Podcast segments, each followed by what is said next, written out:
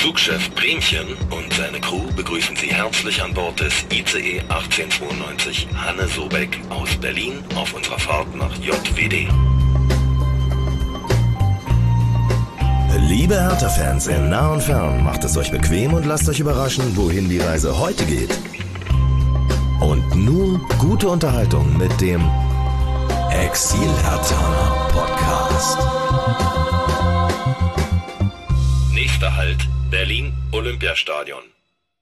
Ja, hallo Hertha-Fans in Berlin, in Brandenburg und weiter weg. Hallo Exilhatana. Ich bin Bremchen und ich grüße euch zu einer neuen Folge des Exilhatana Podcast hier in Bonn beim Robert und noch mit dabei sind der Christian und der Christoph. Cool, dass es klappt. Vielen Hallo, hau hey. Hallo zusammen. Ja, hallo. Schön, dass ihr da seid. Ja, vor allem an dich nochmal vielen Dank, dass wir wieder hier sein konnten. Ich freue Also mich. ich finde es auch ein bisschen seid. schade, dass die Katze noch nicht unten war, weil auf die habe ich die ganze Zeit gewartet. Die wird nachher geholt, äh, auch gegen ihren Willen. Okay, weil schwarze Katze und Pech, also was soll noch passieren bei uns? Also, harter Fan. Müssen wir sie besänftigen. Nee, Mit cool, Futter. dass, cool, dass es klappt wieder. Ich glaube, es ist das fünfte Jahr in Folge, ne?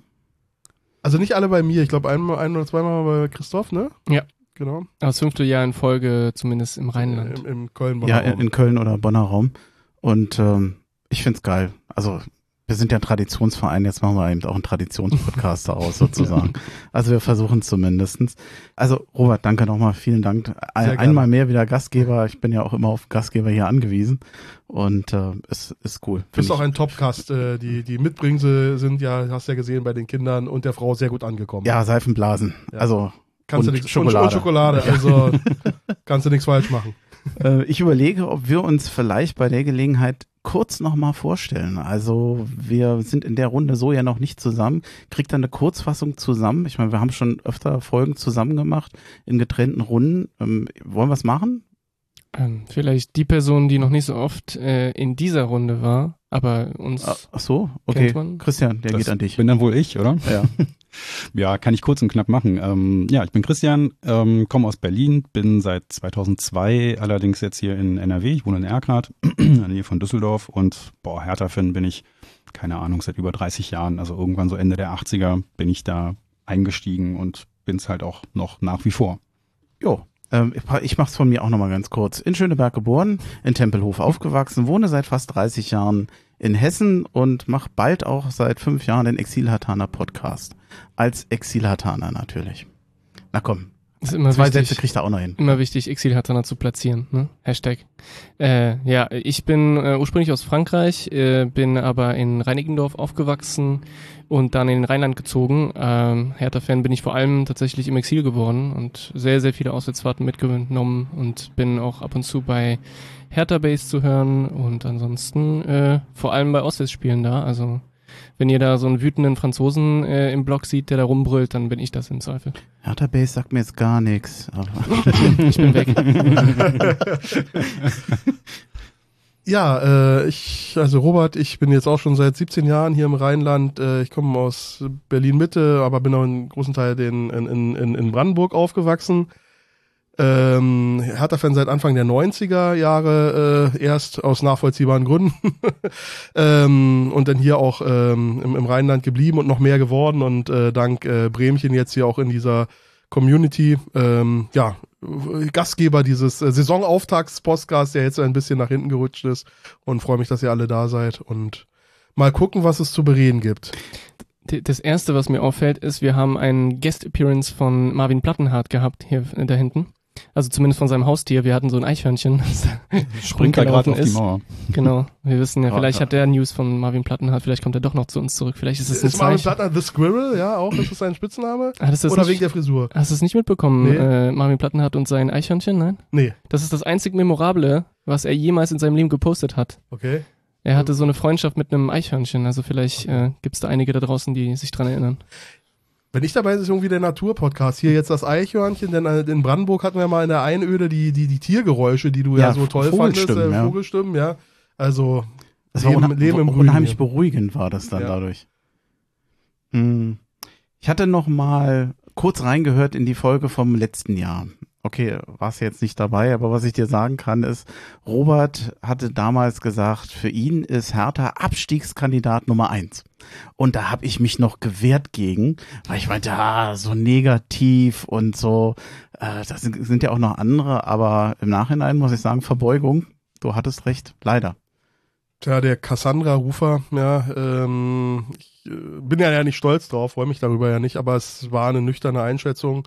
Mal gucken, zu welcher Einschätzung wir vielleicht noch äh, bei einem Saisonausblick heute kommen, aber ähm, ja, ich, ich für mich hatte sich das abgezeichnet. Weißt du, was Ähm, mir Angst macht? Weißt du, was wir in dieser Folge besprochen haben, zum Teil? Was mich irgendwie wahnsinnig, wie jetzt, na, der Kader ist noch nicht fertig, äh, die Mhm. Transfers sind noch nicht beendet, Ja. wir haben Trainingslager gehabt mit dem Team, was nicht eingespielt ist. Das war alles gleich. Und da kannst du dir vorstellen, wie meine Prognose lautet.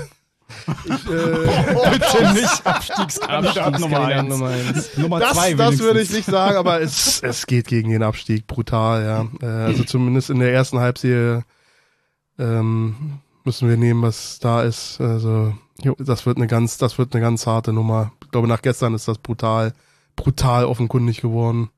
Naja, nicht, nicht nur seit gestern, ne? Ja, aber da fand ich, ich hatte mich so ein bisschen auch eingelullt ähm, oder ein, selber eingenullt oder einlullen lassen aus den ersten beiden Auftritten ähm, in der zweiten Liga, wo ja nicht viel für uns gelaufen ist, keine Frage. Das war jetzt nicht berühmt, aber ich, ich, hatte, äh, ich hatte sie deutlich weiter gesehen, als ich es befürchtet hatte aufgrund der Randbedingungen, die du gerade beschrieben hast, Andi.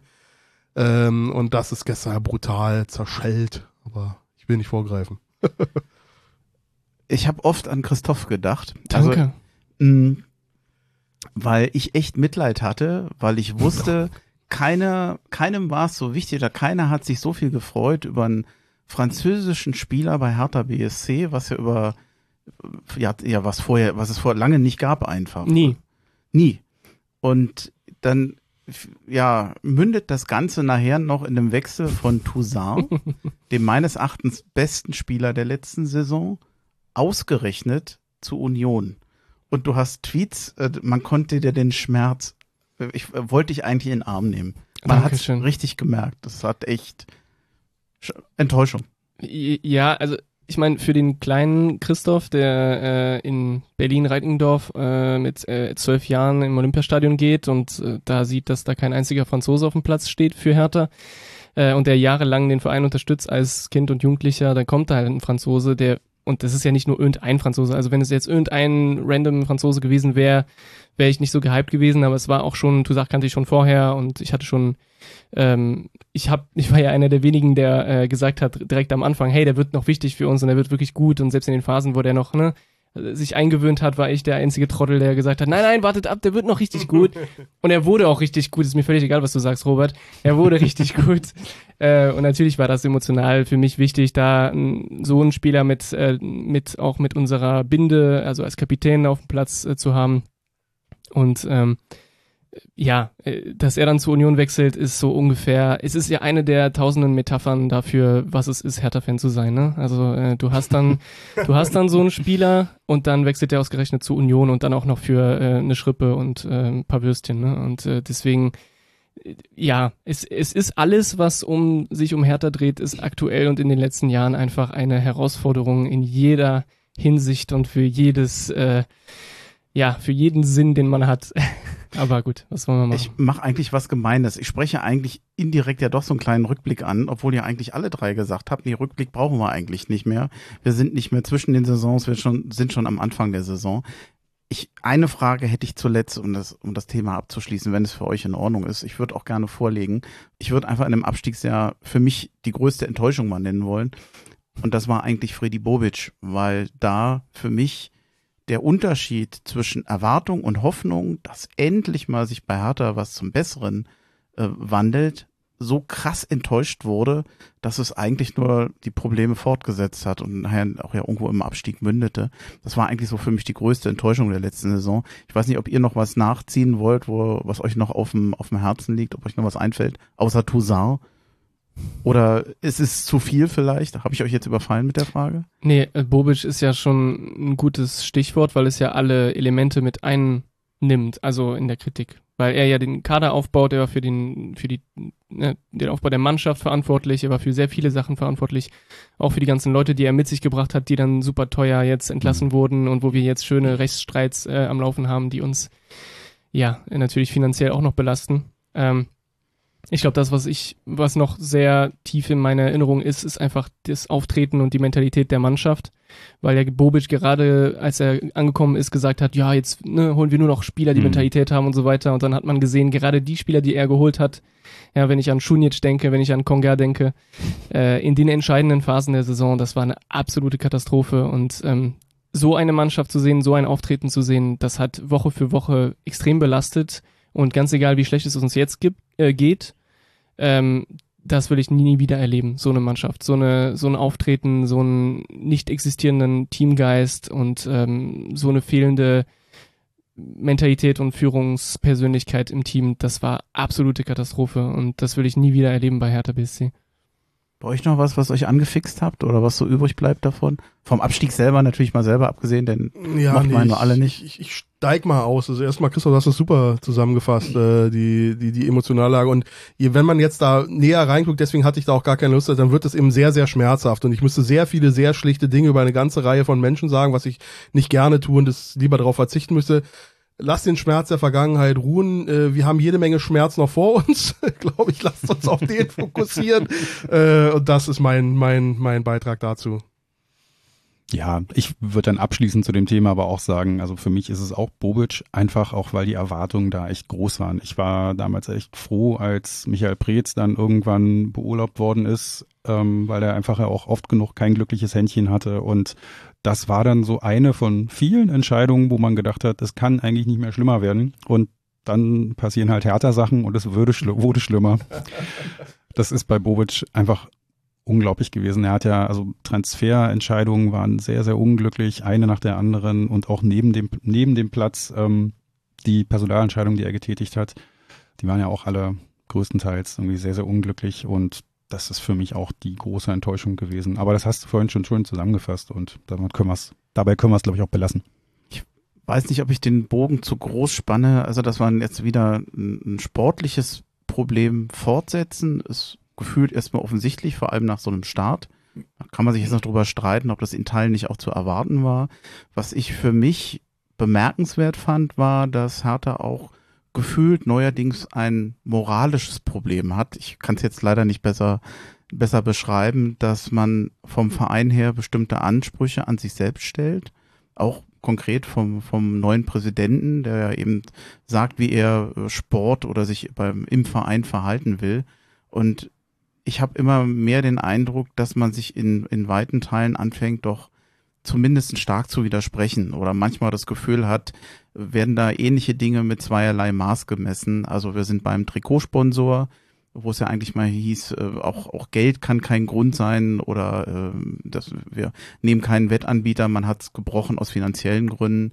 Ähm, ich kann mich erinnern an eine anders gelebte Abschiedskultur, die man haben wollte. Wir sind im Moment mit einem, mit ganz vielen Leuten vor Gericht. Äh, Markus Jung, was haben wir noch? Rune Jahrstein mit Pablo Thion, dem Leiter der Jugendakademie, Freddy Bobic sowieso und teilweise ist manchmal schwer nachzuvollziehen, gerade bei Pablo Thiam, der eigentlich im Verein, das was ich so mitbekomme, eigentlich gelobt wird für eine gute Arbeit, wo es aber offensichtlich darum geht, Leute auch von der Gehaltsliste zu bekommen. Und da frage ich mich schon manchmal, ob man das in der Sache den richtigen Ton trifft oder ob man da den eigenen Ansprüchen noch gerecht wird. Äh, zu Gersbeck können wir ja auch noch kommen. Ähm, was, was denkt ihr? Ist das, fällt euch das auch auf oder bin ich da im Moment pingelig? Schwere Frage, ich weiß, auch so viele Themen. Ja, es sind viele Themen. Ich überlege gerade, wo man da am besten anfängt. Ähm, also vielleicht Gersbeck noch mal ein bisschen zurückstellen. Das ist auch noch mal ein größeres Thema. Ähm, da können wir vielleicht später dazu kommen. ansonsten, also wenn ich jetzt den Sponsor mir mal einfach rausgreife, da habe ich auch einfach ein großes Problem mit. Ähm, Kai Bernstein hat ja damals bei seinem, in seinem Wahlprogramm letztlich auch klipp und klar gesagt, wir wollen kein Geld von Wettanbietern und ähm, dann ist da auch noch in diesem Programm dieser wunderschöne Satz drin, die Ausrede, äh, wir brauchen das Geld aber ist eines Vereines wie Hertha BSC nicht würdig. Und wenn man jetzt überlegt, was ist passiert, dann muss man sagen, ja, er ist halt in der Realität angekommen und genau aus diesem einen Grund, wir brauchen nämlich ganz dringend das Geld, weil wir wirtschaftlich kurz vorm Kollaps stehen, ist halt dann auch genau dieser Hauptsponsor akzeptiert worden, den man nie haben wollte. Und das ist leider echt sehr, sehr unglücklich, weil an solchen an solchen Aussagen wirst du dann natürlich auch im Nachhinein gemessen. Wenn du dafür stehst, wenn du sowas nicht willst und dann am Ende es doch alles ganz anders kommt.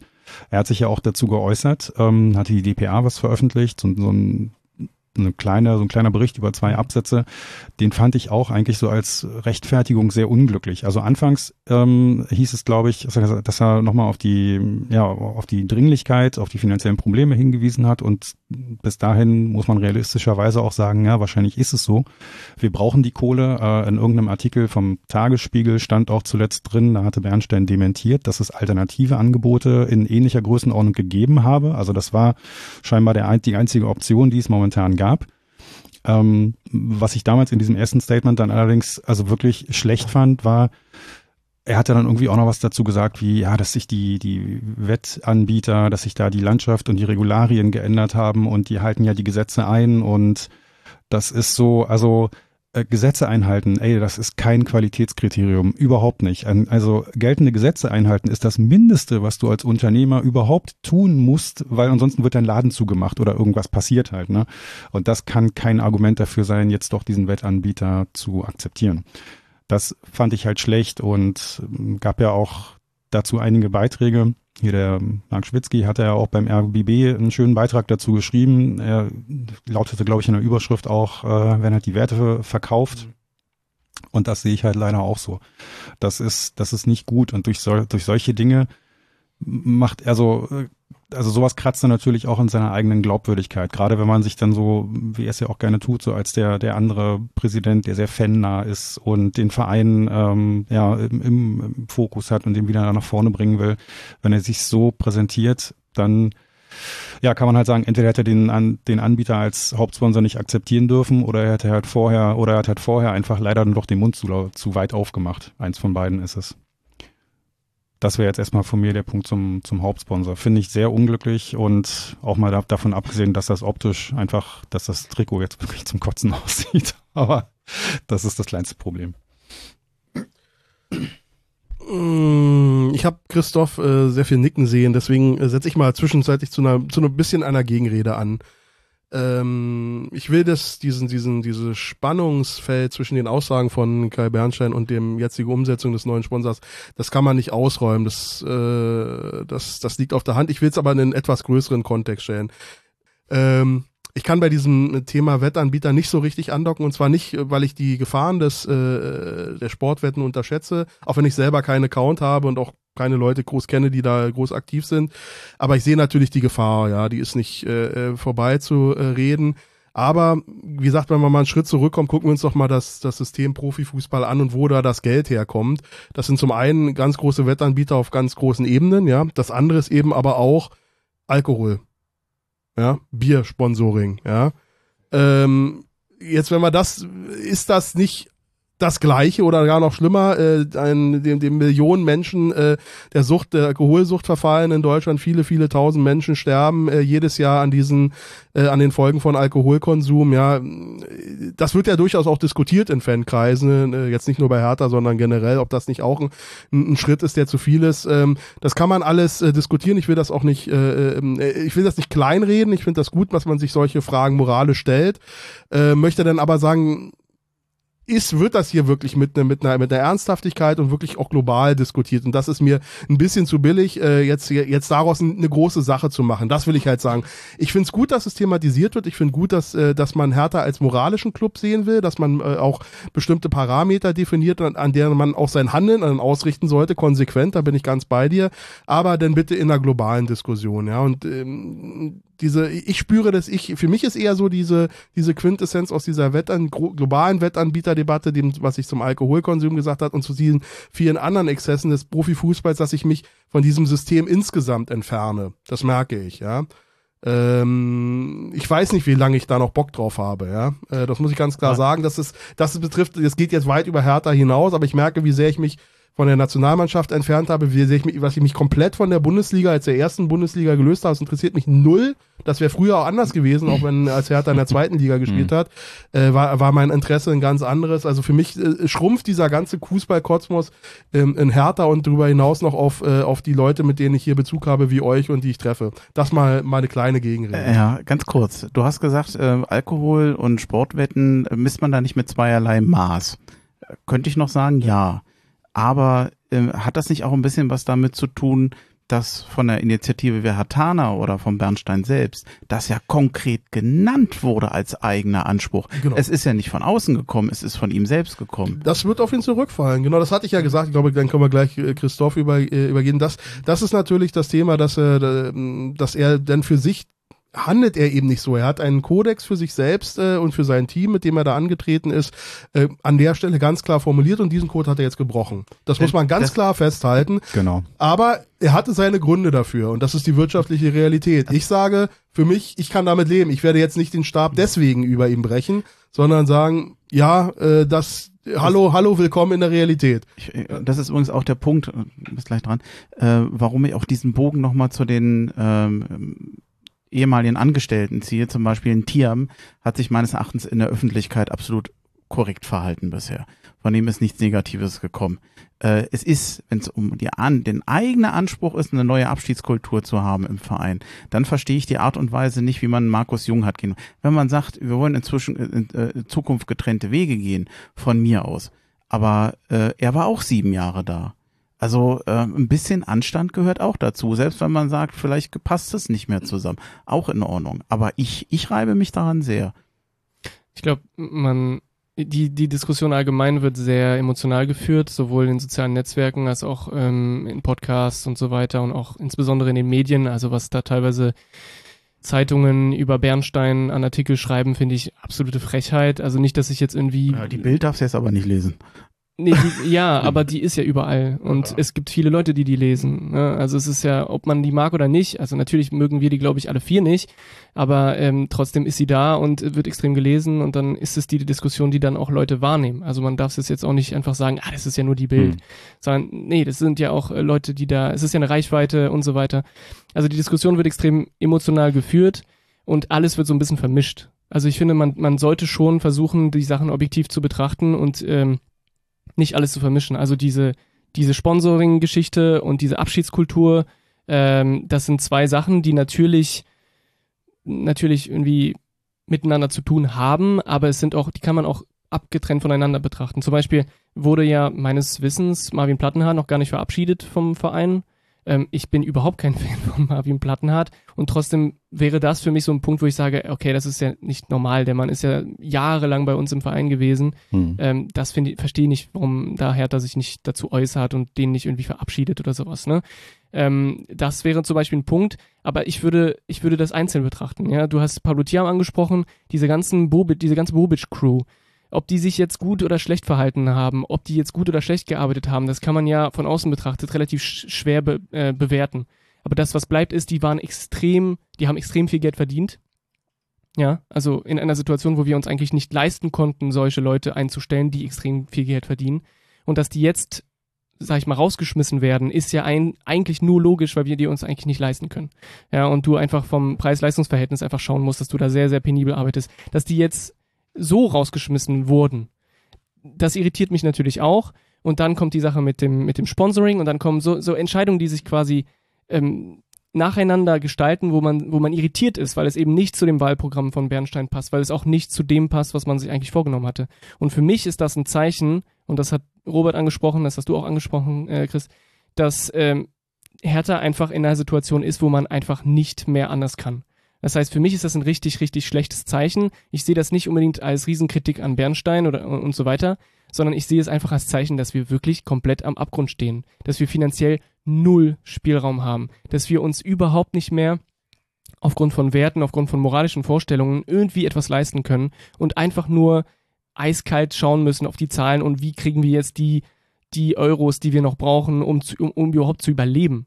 Und das ist, das ist für mich äh, das Beängstigende, aber das ändert auch natürlich meine, meine Interpretation von der ganzen Sache. Das heißt, ich, ich schaue mir zum Beispiel die Sache mit dem Sponsoring an und denke mir, ja, wenn, wenn keiner mehr als anderthalb Millionen bietet und Hertha einfach dieses Geld unbedingt braucht, um überhaupt zu überleben, dann habe ich zwei Optionen. Entweder ich sage, nee, äh, von den Werten kann ich das nicht vereinen, dann ähm, müssen wir einfach komplett insolvent gehen und einfach von Null an anfangen und dann äh, ne, Amateurfußball und so weiter. Das ist eine Option.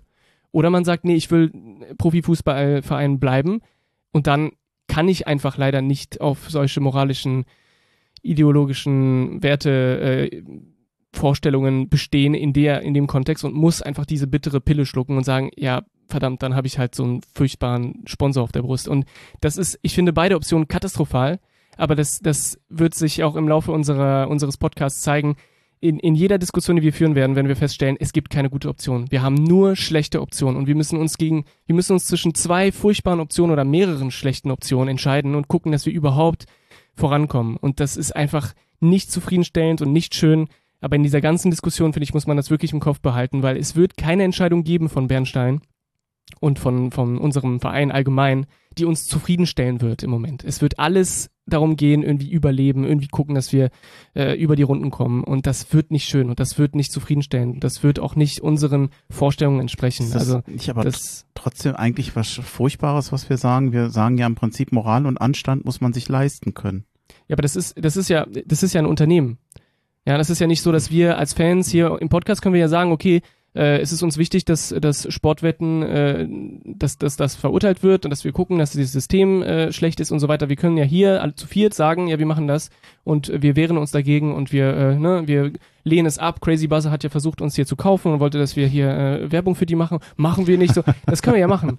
Aber das ist ja ein Unternehmen. So. Und deswegen, klar, diese Wertevorstellung, das hat ja Bernstein gesagt, ich finde es auch unfassbar deprimierend, das zu hören. Wenn er sagt, ja, im Moment können wir uns das nicht leisten und wir müssen erstmal eine Basis schaffen dafür, dass wir dann unsere Werte ausleben können oder so. So ähnlich hat er das gesagt. Ich finde es Ja. auch unfassbar deprimierend.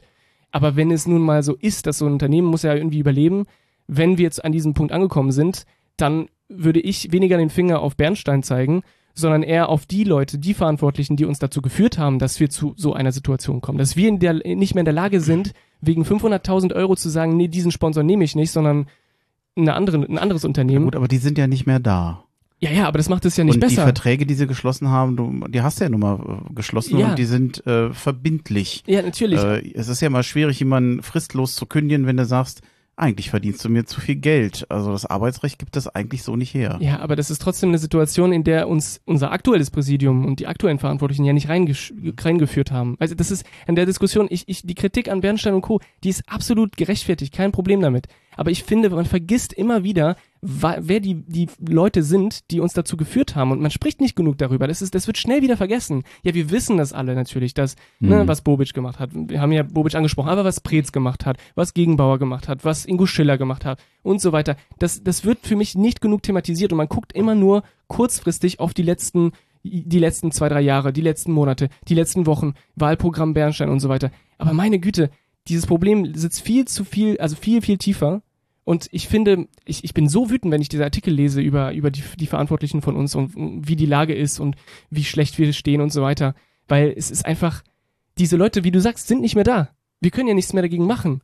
Und trotzdem müssen wir mit der Situation umgehen. Also es ist unfassbar undankbar, diese ganze Lage. Für uns, für unser Verein, für die Mannschaft, es ist echt frustrierend. Und ähm, deswegen alles sehr emotional, aber aus meiner Sicht ist es eben so, äh, entweder man, man sieht es ein bisschen kalt und versucht das halbwegs obje- objektiv zu betrachtet und äh, nimmt das so ein bisschen auseinander, was alles entschieden wird, oder man wirft alles über den Haufen und sagt, pff, alles schlecht. Oder, ne? Ich bin mir aber auch nicht sicher, ob sich Hertha damit selber einen Gefallen tut. Wir sind jetzt alles keine Juristen, da sind wir weit weg von. Du kannst natürlich jemand fristlos kündigen. Hm, Manchmal frage ich mich schon, äh, Bobic hat sicherlich in der Sache den Kader nicht gut zusammengestellt, aber das ist eben Teil der Arbeit, die hat er nicht gut gemacht, deswegen entlässt du jemanden nicht fristlos. Es gab eine, sagen wir mal, Entgleisung äh, gegenüber einem Reporter, da kriegst du normalerweise, wenn du Angestellter bist, äh, eine, eine Abmahnung dass dir das nicht nochmal passiert, da wirst du meistens nicht fristlos entlassen. Bei, mh, was war das, ähm, der Na, Tiam, ähm, wüsste ich jetzt gar keinen genauen Grund. Also das ist schon, ich, ich bin mir nicht sicher, ob du nachher nicht doch einfach das gleiche immer noch weiter bezahlen musst. Du gehst dann vor Gericht, hast noch die zusätzlichen Kosten. Ich frage mich schon manchmal, ob nicht eine Alternative auch gewesen wäre. Und da ist mir zu wenig bekannt, wie sehr man mit den Betroffenen gesprochen hat, mit Tiam, mit Jung etc. Da gibt's ja bisher von keiner Seite ein Statement, ob man sowas auf eine andere Art lösen kann. Jetzt da haben wir gar nicht zugehört. Ich weiß jetzt nicht, Also ich glaube, ob ich uns jetzt ins Raten führe gerade Ja, also Prinzip. Ich würde sagen, versucht die Spekulation zurückzufahren, aber ich, Mhm. ich habe so den Eindruck, ähm, dass, dass da das Tischtuch zerschnitten ist, da prallen Welten aufeinander, da gibt's wenig Verhandlungsspielraum. Ich habe, da setzt, da, außerdem sitzt da, wie du schon selber beschrieben hast, die, die Angestellten an einem verdammt langen Hebel. Ja, äh, die sagen, äh, ich habe diesen Vertrag unterschrieben, Hm. das Geld steht mir zu, warum sollte ich auf was verzichten? Klar kann man dann sprechen, der sagt, na gut, ich verzichte auf äh, zwei Prozent. Ja. Nimmst du die, nimmst du die nicht, ja?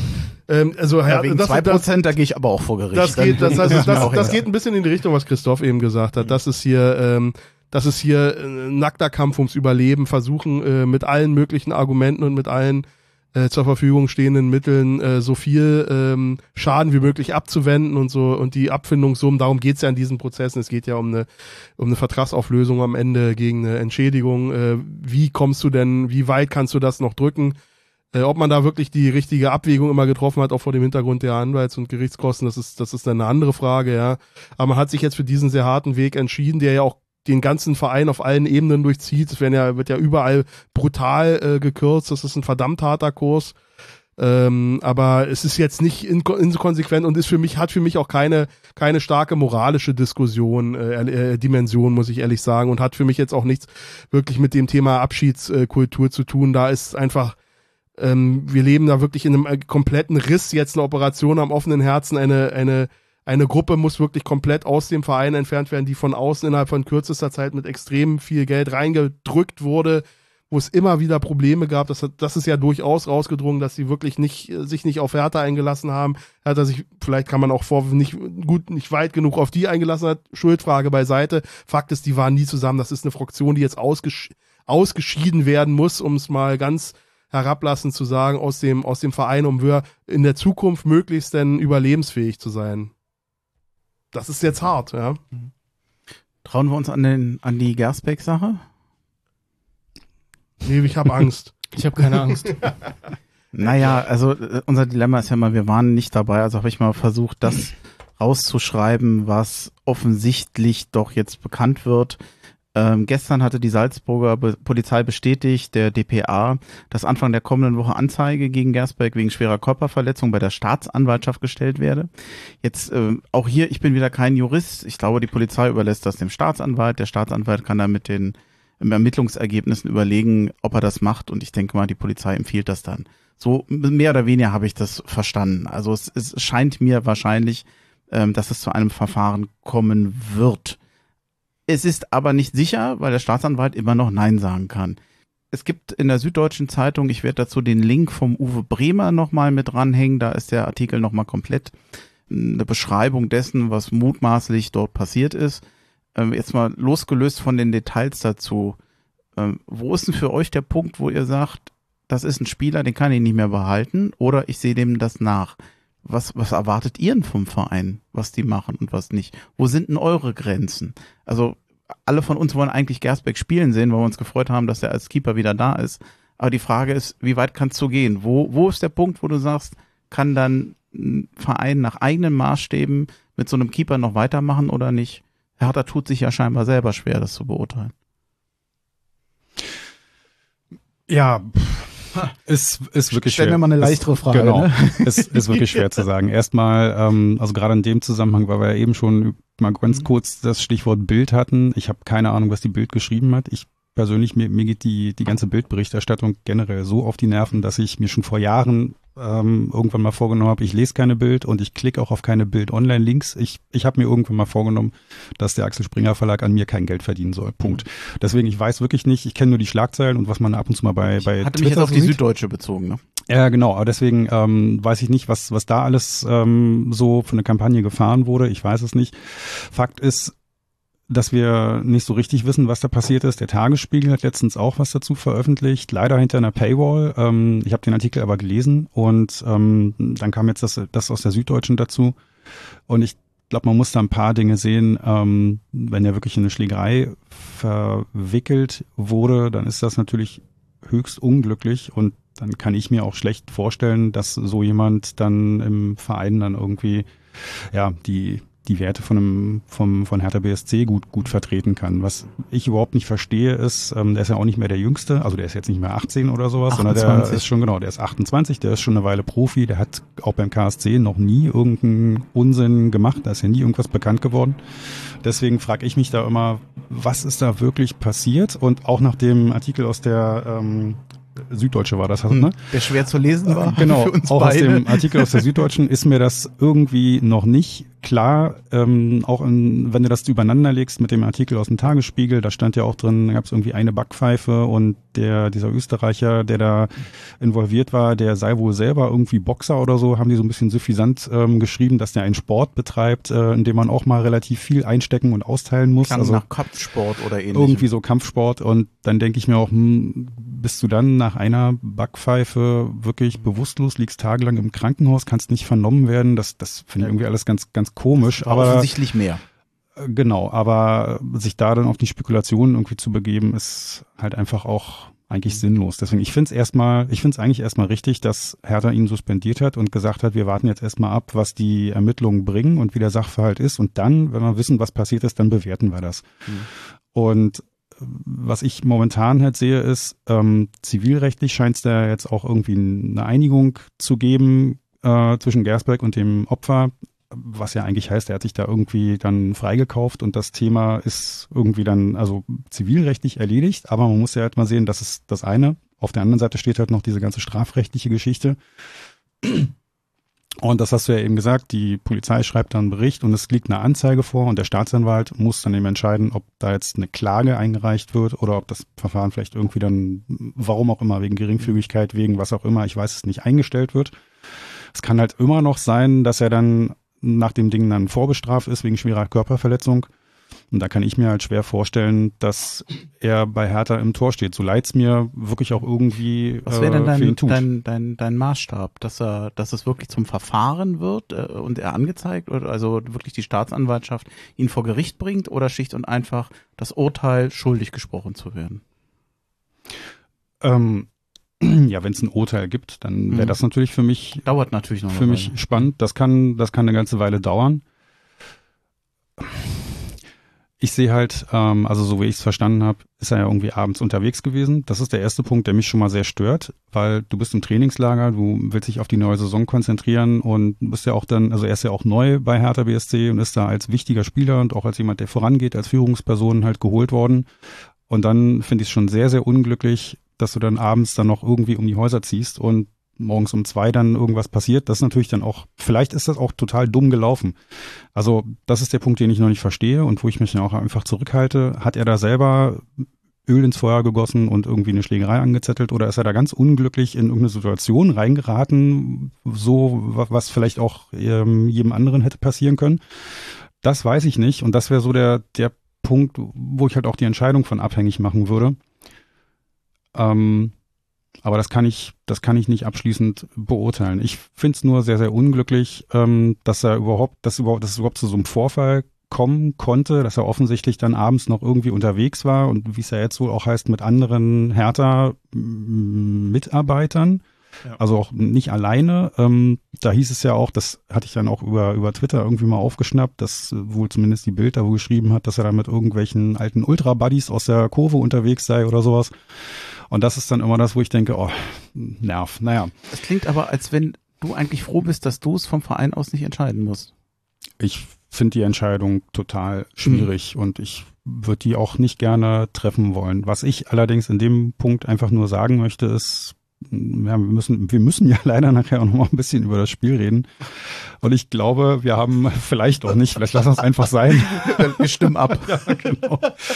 ähm, wir haben, glaube ich, mit Jag Ernst auf jeden Fall jemanden, dem wir im, im Tor vertrauen können. Der hat gestern einen guten Job gemacht, finde ich. Der hat letztes Jahr in Wolfsburg einen guten Job gemacht. Ähm, also da auf jeden Fall ist ein junger Spieler und ich würde ihm das Vertrauen schenken und sagen, solange wie der jetzt kein, keine, keine großen Böcke schießt, ähm, ist er die Nummer eins und soll sich halt entwickeln. Er ist letztes Jahr ja oder vorletztes Jahr, also zur letzten Saison ja gekauft worden und dann hieß es auch einer der größten Talente im, im deutschen Torwartmarkt und ja, wenn du ihm jetzt in der zweiten Liga nicht die Chance gibst, äh, wann denn dann? Und also ich habe das Gefühl, klar, hinter ihm ist es dann dünn, weil die Ersatzkeeper ja auch äh, noch sehr, sehr jung und sehr unerfahren sind. Aber ich habe das Gefühl, Gersberg als Nummer eins brauchen wir gar nicht so unbedingt. Aber das ist jetzt wieder noch ein anderes Thema. Ähm, das hat jetzt nichts mit der Entscheidung zu tun, ob er überhaupt nochmal zurückkommen kann oder nicht. Also, aber solange wie dieses Verfahren halt schwebt, würde ich sagen, ist der Verein. Hat er geht halt Risiko, wenn er sich verletzt, der Ernst, ne? Auch wenn du keinen Ersatz hast. Ja, klar, das, das ist der Punkt. Und das ist ja auch die Frage, ob man dann jetzt bis zum 1. September noch irgendwie reagiert und vielleicht noch, noch einen anderen Torwart holt kann passieren. Dann hast du wieder ein bisschen Geld ausgegeben. Vielleicht kriegst du auch jemanden ablösefrei. Auf jeden Fall musst du Gehälter zahlen. Und ähm, ja, wenn, wenn sich dann vielleicht wirklich herausstellen sollte, dass die ganze Geschichte doch viel, viel kleiner war, als wir angenommen haben und Gersberg ist dann irgendwann wieder rehabilitiert, dann hast du halt auch wieder einen weiteren Spieler auf der Payroll, den du vielleicht jetzt Ende August geholt hast, den du gar nicht hättest holen müssen. Auch alles echt schwierig. Ja, ich glaube, ähm, es sind zwei Fragen, die man, die man tatsächlich separat voneinander äh, besprechen muss. Erstens die Frage, ob man ihn sportlich braucht jetzt äh, Gersbeck und dann äh, wie man die Entscheidung fällt. Ne? Und zu der ersten Frage, meiner Meinung nach, ich sehe das tatsächlich komplett anders. Also ich finde, wir brauchen ihn definitiv, jetzt objektiv betrachtet, brauchen wir ihn definitiv. Nicht nur, weil er eben ein, ein Spieler, das ist ja nicht irgendein Spieler. Das ist ja, tatsächlich war das ja fast schon das Gesicht vom Berliner Weg, ja, der Berliner Junge, der wiederkommt, nachdem er sich in der zweiten Liga etabliert hat, ähm, ist das schon natürlich umso bitterer, dass ausgerechnet er das ist, ja, dem das passiert. Also es ist so dämlich und es ist natürlich wieder, es ist wieder, es passt irgendwie auch zum, zum Bild, was, was Hertha seit Jahren verfolgt, ja. Natürlich passiert es Gersbeck und nicht, was weiß ich, äh, Maulida, ja. Und, äh, und das, das macht es natürlich, das macht es natürlich umso bitterer. Aber meiner Meinung nach ernst, klar, er hat, er hat gute Spiele gemacht, Riesentalent, kein Problem, ja, sehe ich auch so. Ich, ich, was ich jetzt sage, hat nichts damit zu tun, dass ich ihm das nicht zutraue. Aber wir wissen auch ein, ein Spieler wie Christensen zum Beispiel, der erfahrener war als Ernst und der ein bisschen mehr Jahre auf dem Buckel hatte und der, äh, ne, selbst dieser Spieler hatte eine komplizierte Saison letzte Saison als erster Keeper bei Hertha und wir haben auch im Vorfeld gesagt, ja, wir müssen den, wir können den vertrauen und ne, er, er kann sehr viel und ja, du nicht, Robert, aber, äh, aber viele zumindest. Ich glaube, ich habe das auch gesagt, ja, und ich, ich lerne auch aus meinen Fehlern. Ich finde, wenn du so einen jungen Keeper in so einer schwierigen sportlichen Lage reinschmeißt und deine Hoffnungen auf diesen jungen Schultern legst, ist das auf dieser Position zu viel. Ja, völlig egal, ob er fit bleibt oder nicht, völlig egal, wie viel Talent der hat, das ist viel zu viel Risiko, einfach zu sagen, hey, diesen 20-Jährigen auf dieser Position als Torhüter, wo man weiß, es ist eine ganz besondere äh, Position, in der Situation, wo härter ist, wo du ja, wo du einfach, wo es einfach jede Woche brenzlig sein wird, wirklich. Es wird jede Woche unfassbar viel Druck sein. Finde ich es viel zu viel Risiko, einfach zu sagen, wir spielen mit Ernst. Weil er ist ein junger Spieler und junge Spieler haben einfach Leistungsschwankungen und es wird einfach kommen, dass er mal ein paar Spiele mal Fehler macht und das wird uns Punkte kosten und wir können uns das nicht erlauben, diese Punkte zu verlieren in unserer Lage, meiner Meinung nach. Ja, die, die Lage ist einfach viel zu brisant und das ist wieder das, was ich gesagt habe, ne? es geht ums Überleben und so weiter und dann, meiner Meinung nach, musst du dann objektiv die risikofreie Variante nehmen und nicht auf all in gehen und sagen, ach komm, das wird schon passen mit Ernst. Nee, aber was, was, wenn es nicht passt? Ja, aber das, und was, du hast doch ein juristisches Risiko, indem du auf einen Keeper setzt, der nachher gar nicht zur Verfügung steht. Das ist ja was anderes. Ich rede, das ist ja die erste mhm. Frage, ob, ob wir ihn sportlich brauchen, den Gersbeck. Meine Antwort ist ja, wir brauchen ihn, ganz klar. Wir brauchen ich glaub, den. Wir wollen den alle gerne spielen sehen. Ich, ich sag ja nur, ne, wir, wir, meiner Meinung nach, wir brauchen den. So. Und dann ist die zweite Frage, äh, was passiert jetzt, was, wie muss Hertha entscheiden? Da sind wir wieder bei den, egal was Hertha entscheidet, es wird eine schlechte Entscheidung sein, ja. Weil wenn man ihn nicht nimmt, dann verliert man erstmal die Ablöse, die 300.000 Euro, ja. dann verliert man den Wert des Spielers, weil er 28 ist, Top-Fußballeralter für einen Keeper, gestandener Zweitliga-Keeper, definitiv auch noch ein, ne, ein deutscher Keeper mit äh, Berlin-Verbundenheit äh, und so weiter. Also allein schon vom Wert des Spielers theoretisch, ja, wie man es auf Transfermarkt sieht oder wie auch immer, das verlierst du natürlich auch, wenn du ihn, äh, wenn du ihn rausschmeißt, dann hast du wieder einen Rechtsstreit, weil er natürlich sich dagegen wehren würde, wenn du ihn jetzt rausschmeißt.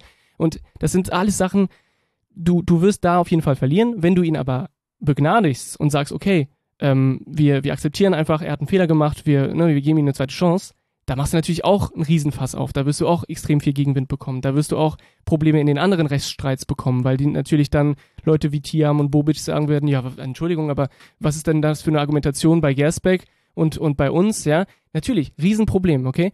Und, und diese, diese, diese zwei Entscheidungen, die Hertha treffen kann, sind beide schlecht. Und das ist natürlich Gersbecks Schuld, ja? Meiner Meinung nach natürlich allein nicht, äh, allein Gersbecks Schuld. Äh, jeder kann Fehler machen, aber dieser Fehler war schon saublöd, ja, in diesem Zeitpunkt, extrem blöd. Und von so einem Spieler hätte ich tatsächlich mehr erwartet. Ähm, okay, es ist passiert, jetzt sind wir in der Situation, jetzt hat Hertha diese Situation, wo äh, man nur schlechte Entscheidungen treffen kann. Und dann ist es wieder so eine, so eine Diskussion. Ich glaube, alle vier hier am Tisch werden eine unterschiedliche Meinung haben, werden eine eigene Meinung dazu haben so viele Meinungen gibt es da draußen natürlich auch. Jeder hat so seine Meinung zu diesem Thema. Jeder hat so seine Wertevorstellungen, würde sagen, okay, ja, okay, aber ich meine, er hat den Schaden wieder gut gemacht, weil er hat ja äh, dem, dem Opfer eine Entschädigung ge gezahlt und das, das Opfer ne, hat es akzeptiert. Das heißt, wahrscheinlich wird es sagen, okay, passt, dann habe ich ja eine ordentliche Geldsumme bekommen dafür, dass ich eine auf die Mütze bekommen habe, ja. Äh, Ne, kann ja kann ja okay sein. Ich meine, jeder hat da so seine seine Sicht dazu. So und ähm, und meine Sicht, meine persönliche Sicht dazu, wenn ich das jetzt entscheiden müsste für Hertha BSC, würde ich wieder mit der Argumentation kommen, okay, wenn ich wirklich am, am Abgrund bin und alles versuche, um meinen Verein zu retten, rein finanziell und sportlich die Sache betrachte, dann muss ich versuchen, einen Weg zu finden, Gersbeck irgendwie wieder reinzubringen. Wir es konkret. Was muss passieren, damit du es angemessen findest, dass der Verein sagt, er bleibt? Und was passiert, wo du sagst, das ist nicht vereinbar? Also das ist ja nie eine Entscheidung, dass man sagt, wir lassen den gehen, weil es uns um, um, Geld, das kann, das darauf muss ich dann halt verzichten. Ähm, es gibt, ein, sagen wir, es gäbe ein Verfahren, er wurde, würde schuldig gesprochen werden wegen schwerer Körperverletzung. Es sollte Hertha ihn behalten. Ich, ich sage noch zwei Sachen dazu, dann lasse ich mhm. dich äh, deine Meinung Darauf läuft ja hinaus. Wird er angeklagt, ja, ja. wird er verurteilt. Das Problem ist, du kannst... Das wären für mich die Messpunkte. Ja, aber du kannst als Hertha nicht warten, bis, äh, bis es zu einer Anklage oder zu einer Verurteilung kommt, weil das wird ewig dauern. Das heißt, du kannst ja die Entscheidung jetzt nicht treffen. Und man darf auch nicht vergessen, klar, Gersbeck hat missgebaut und klar, er hat, er hat eine Tat begangen, ja, zumindest anscheinend hat er eine Tat begangen, ist ja noch nichts bewiesen und so weiter. Aber es ist was passiert, er hat jemanden anscheinend auf die, ne, auf die Mütze gehauen und äh, trotzdem ist das ja ein Mensch, trotzdem ist es jemand, dessen Karriere auf dem Spiel steht. Und trotzdem ist es natürlich so, wenn er jetzt von, von seinem Verein, von Hertha BSC rausgekickt wird, wird es ne, sehr, sehr, schwer für ihn sein, in Deutschland irgendwie einen Job zu finden. Und da, das darf man natürlich auch nicht außer Acht lassen. Also da steht schon eine Karriere auf dem Spiel von einem Spieler, der zumindest bisher, wie du gesagt hast, äh, sich nicht zu Schulde ähm, ne, hat kommen lassen.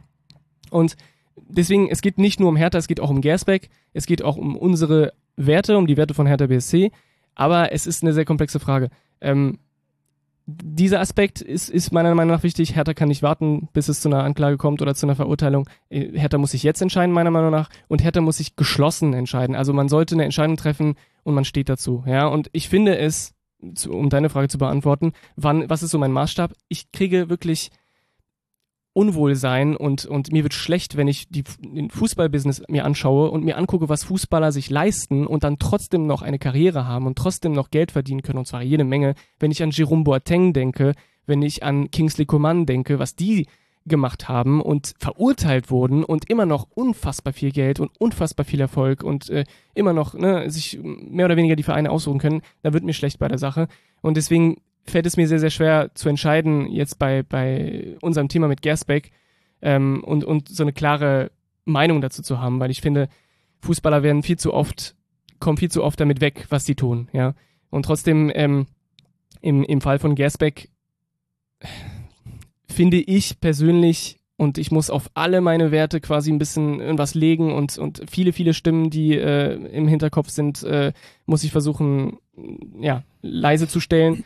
Aber ich würde trotzdem gucken, dass ich sage, okay, solange keine Verurteilung da ist, muss ich erstmal dem, dem Spieler eine Chance geben, seine eigene Karriere zu retten und muss dem Spieler die Chance geben, seinen Fehler wieder gut zu machen. Und das ist nicht nur das, was er dem Opfer angetan hat, dass er ja anscheinend jetzt mit der Geldsumme gezahlt hat, sondern auch, was er dem Verein angetan hat, dem Image-Schaden, den er getan hat und, äh, und das, was er quasi öffentlich auch an, an einem Beispiel, seine Beispielfunktion als Fußballer an, an Personen der Öffentlichkeit was für, für einen Schaden angerichtet hat. Und das geht meiner Meinung nach nicht dadurch, dass man ihn jetzt rauskickt und, äh, und nie wieder über ihn redet, sondern man muss dem Mann auch versuchen, eine Chance zu geben, okay, dann äh, komm zurück, aber dann äh, natürlich erstmal gucken, dass er eine Strafe bekommt äh, für das, was er dem Verein getan hat.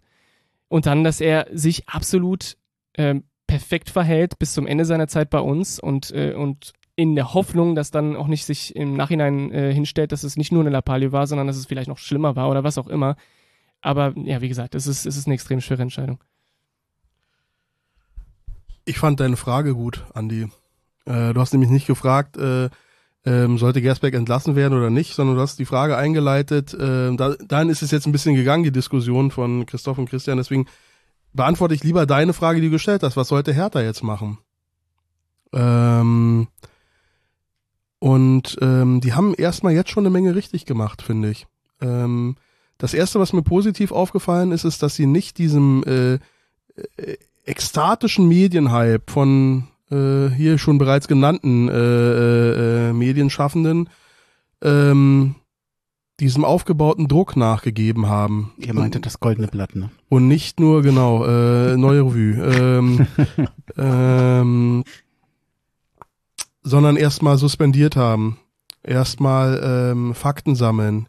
Anscheinend auch mit dem ähm, Gersbeck erstmal gesprochen haben ähm, in der in der in unserer kleinen äh, Chatgruppe äh, ging es äh, emotional auch sehr hoch her, als das hoch ging. Und viele haben dann auf auf Basis dieser äh, hoch emotionalisierten Medienberichte, denen man eben nicht vertrauen kann, wie du, wie Christian das schon richtig eingeordnet hat, aus bestimmten Quellen, den, den muss man von vornherein Misstrauen entgegenbringen, ja. Und, und, aber viele haben darauf reagiert und haben äh, äh, ähm, äh, irreversible Konsequenzen im Sinne einer Entlassung äh, gefordert. Ähm, und dass er da dem nicht nachgegangen ist, sondern er erstmal äh, ruhig gehandelt hat, Ruhe bewahrt hat, erstmal äh, Fakten gesammelt hat und erstmal mit einer, äh, dann mit einer Suspendierung einen Tag später, ein oder zwei Tage später reagiert hat. Das fand ich vom Vorgehen sehr gut und genau das wünsche ich mir auch jetzt. Was sollte der Verein tun, war deine Frage. Der Verein sollte anhören. Den Gersbeck, der sollte sich äh, äh, mit den Fakten, soweit sie bekannt sind, äh, beschäftigen. Er sollte die Abwägung machen, die hier gerade äh, äh zustande kommen. Was, was spricht für ihn? ähm, der sportliche Bedarf, die bisherige Unbescholtenheit. Er ist ein Familienvater, er trägt also auch Verantwortung für andere. Das ist sicherlich was, äh, was man nicht außer Acht lassen muss. Das würde auch ähnlich, ein Gericht würde das auch ähnlich wägen, ja, äh, bei Thematen. Auf der anderen Seite natürlich die Schwere der Verletzung, das Ausmaß der Entgleisung, ähm, die wir jetzt noch nicht vollkommen haben. Und ich will auch gar nicht spekulieren, aber das wirklich abwägen. Und dann sollten sie eine Entscheidung treffen. Das muss nicht unbedingt einstimmig sein, da bin ich nicht, aber der Verein als solches da gibt es nur eine Entscheidung, eine Richtung. Und das sollte er abwägen mit einem vernünftigen Prozess, mit Diskussionen intern, mit Abwägung von äh, äh, all den Aspekten, die die beiden gesagt haben, die ich jetzt noch gar nicht nochmal wiederholen muss, weil das war sehr erschöpfend und äh, fand ich wirklich fair von beiden Seiten betrachtet und dann eine Entscheidung treffen. Und egal wie diese Entscheidung ausfällt, wenn die auf diese Art und Weise getroffen wird, werde ich sie unterstützen. Das erwarte ich nämlich von dem Verein. Ein vernünftiger Prozess, eine erwachsene äh, äh, Umgang da miteinander, ein Abwägen und ein, eine Entscheidung treffen und die dann auch vertreten. Das ist das, was ich mit dem Verein habe. Und wie die da am Ende ausgeht, es gibt für beide Entscheidungen, Trennung oder äh, Verbleib und zweite Chance, sehr gute Argumente, haben die Kollegen super ausgeführt. Entscheidet das. Und ich unterstütze das, wenn die so zustande kommt. Das war mir nochmal wichtig zu sagen. Äh, lass mich dazu noch einen, einen Satz ergänzen oder eine Sache Auch ergänzen. auch zwei, genau, danke. Ähm, du hast es ja eben gesagt, äh, gerade Gersbeck, das ist auch so eine Sache, das möchte ich auch nochmal sagen. Mir tut das für den Jungen einfach unglaublich leid erstmal per se, weil man muss sich das mal ähm, vor Augen halten, was das für ein Typ ist. Der ist Berliner, der ist Hertaner, der stand früher selber in der Fankurve und äh, ja, brennt für Hertha und jetzt kauft ihn der Verein und der Plan war ja auch, wenn, wenn alles nach Plan gekommen wäre, was wäre dann jetzt? Der wäre unsere Nummer eins, der würde im Tor stehen, die Fankurve, in der er früher selber war, steht hinter ihm, feuert ihn an. Ey, für ihn selber wäre da doch ein Traum in Erfüllung gegangen. Ne? Und das zerplatzt jetzt auf einmal wie so eine Seifenblase.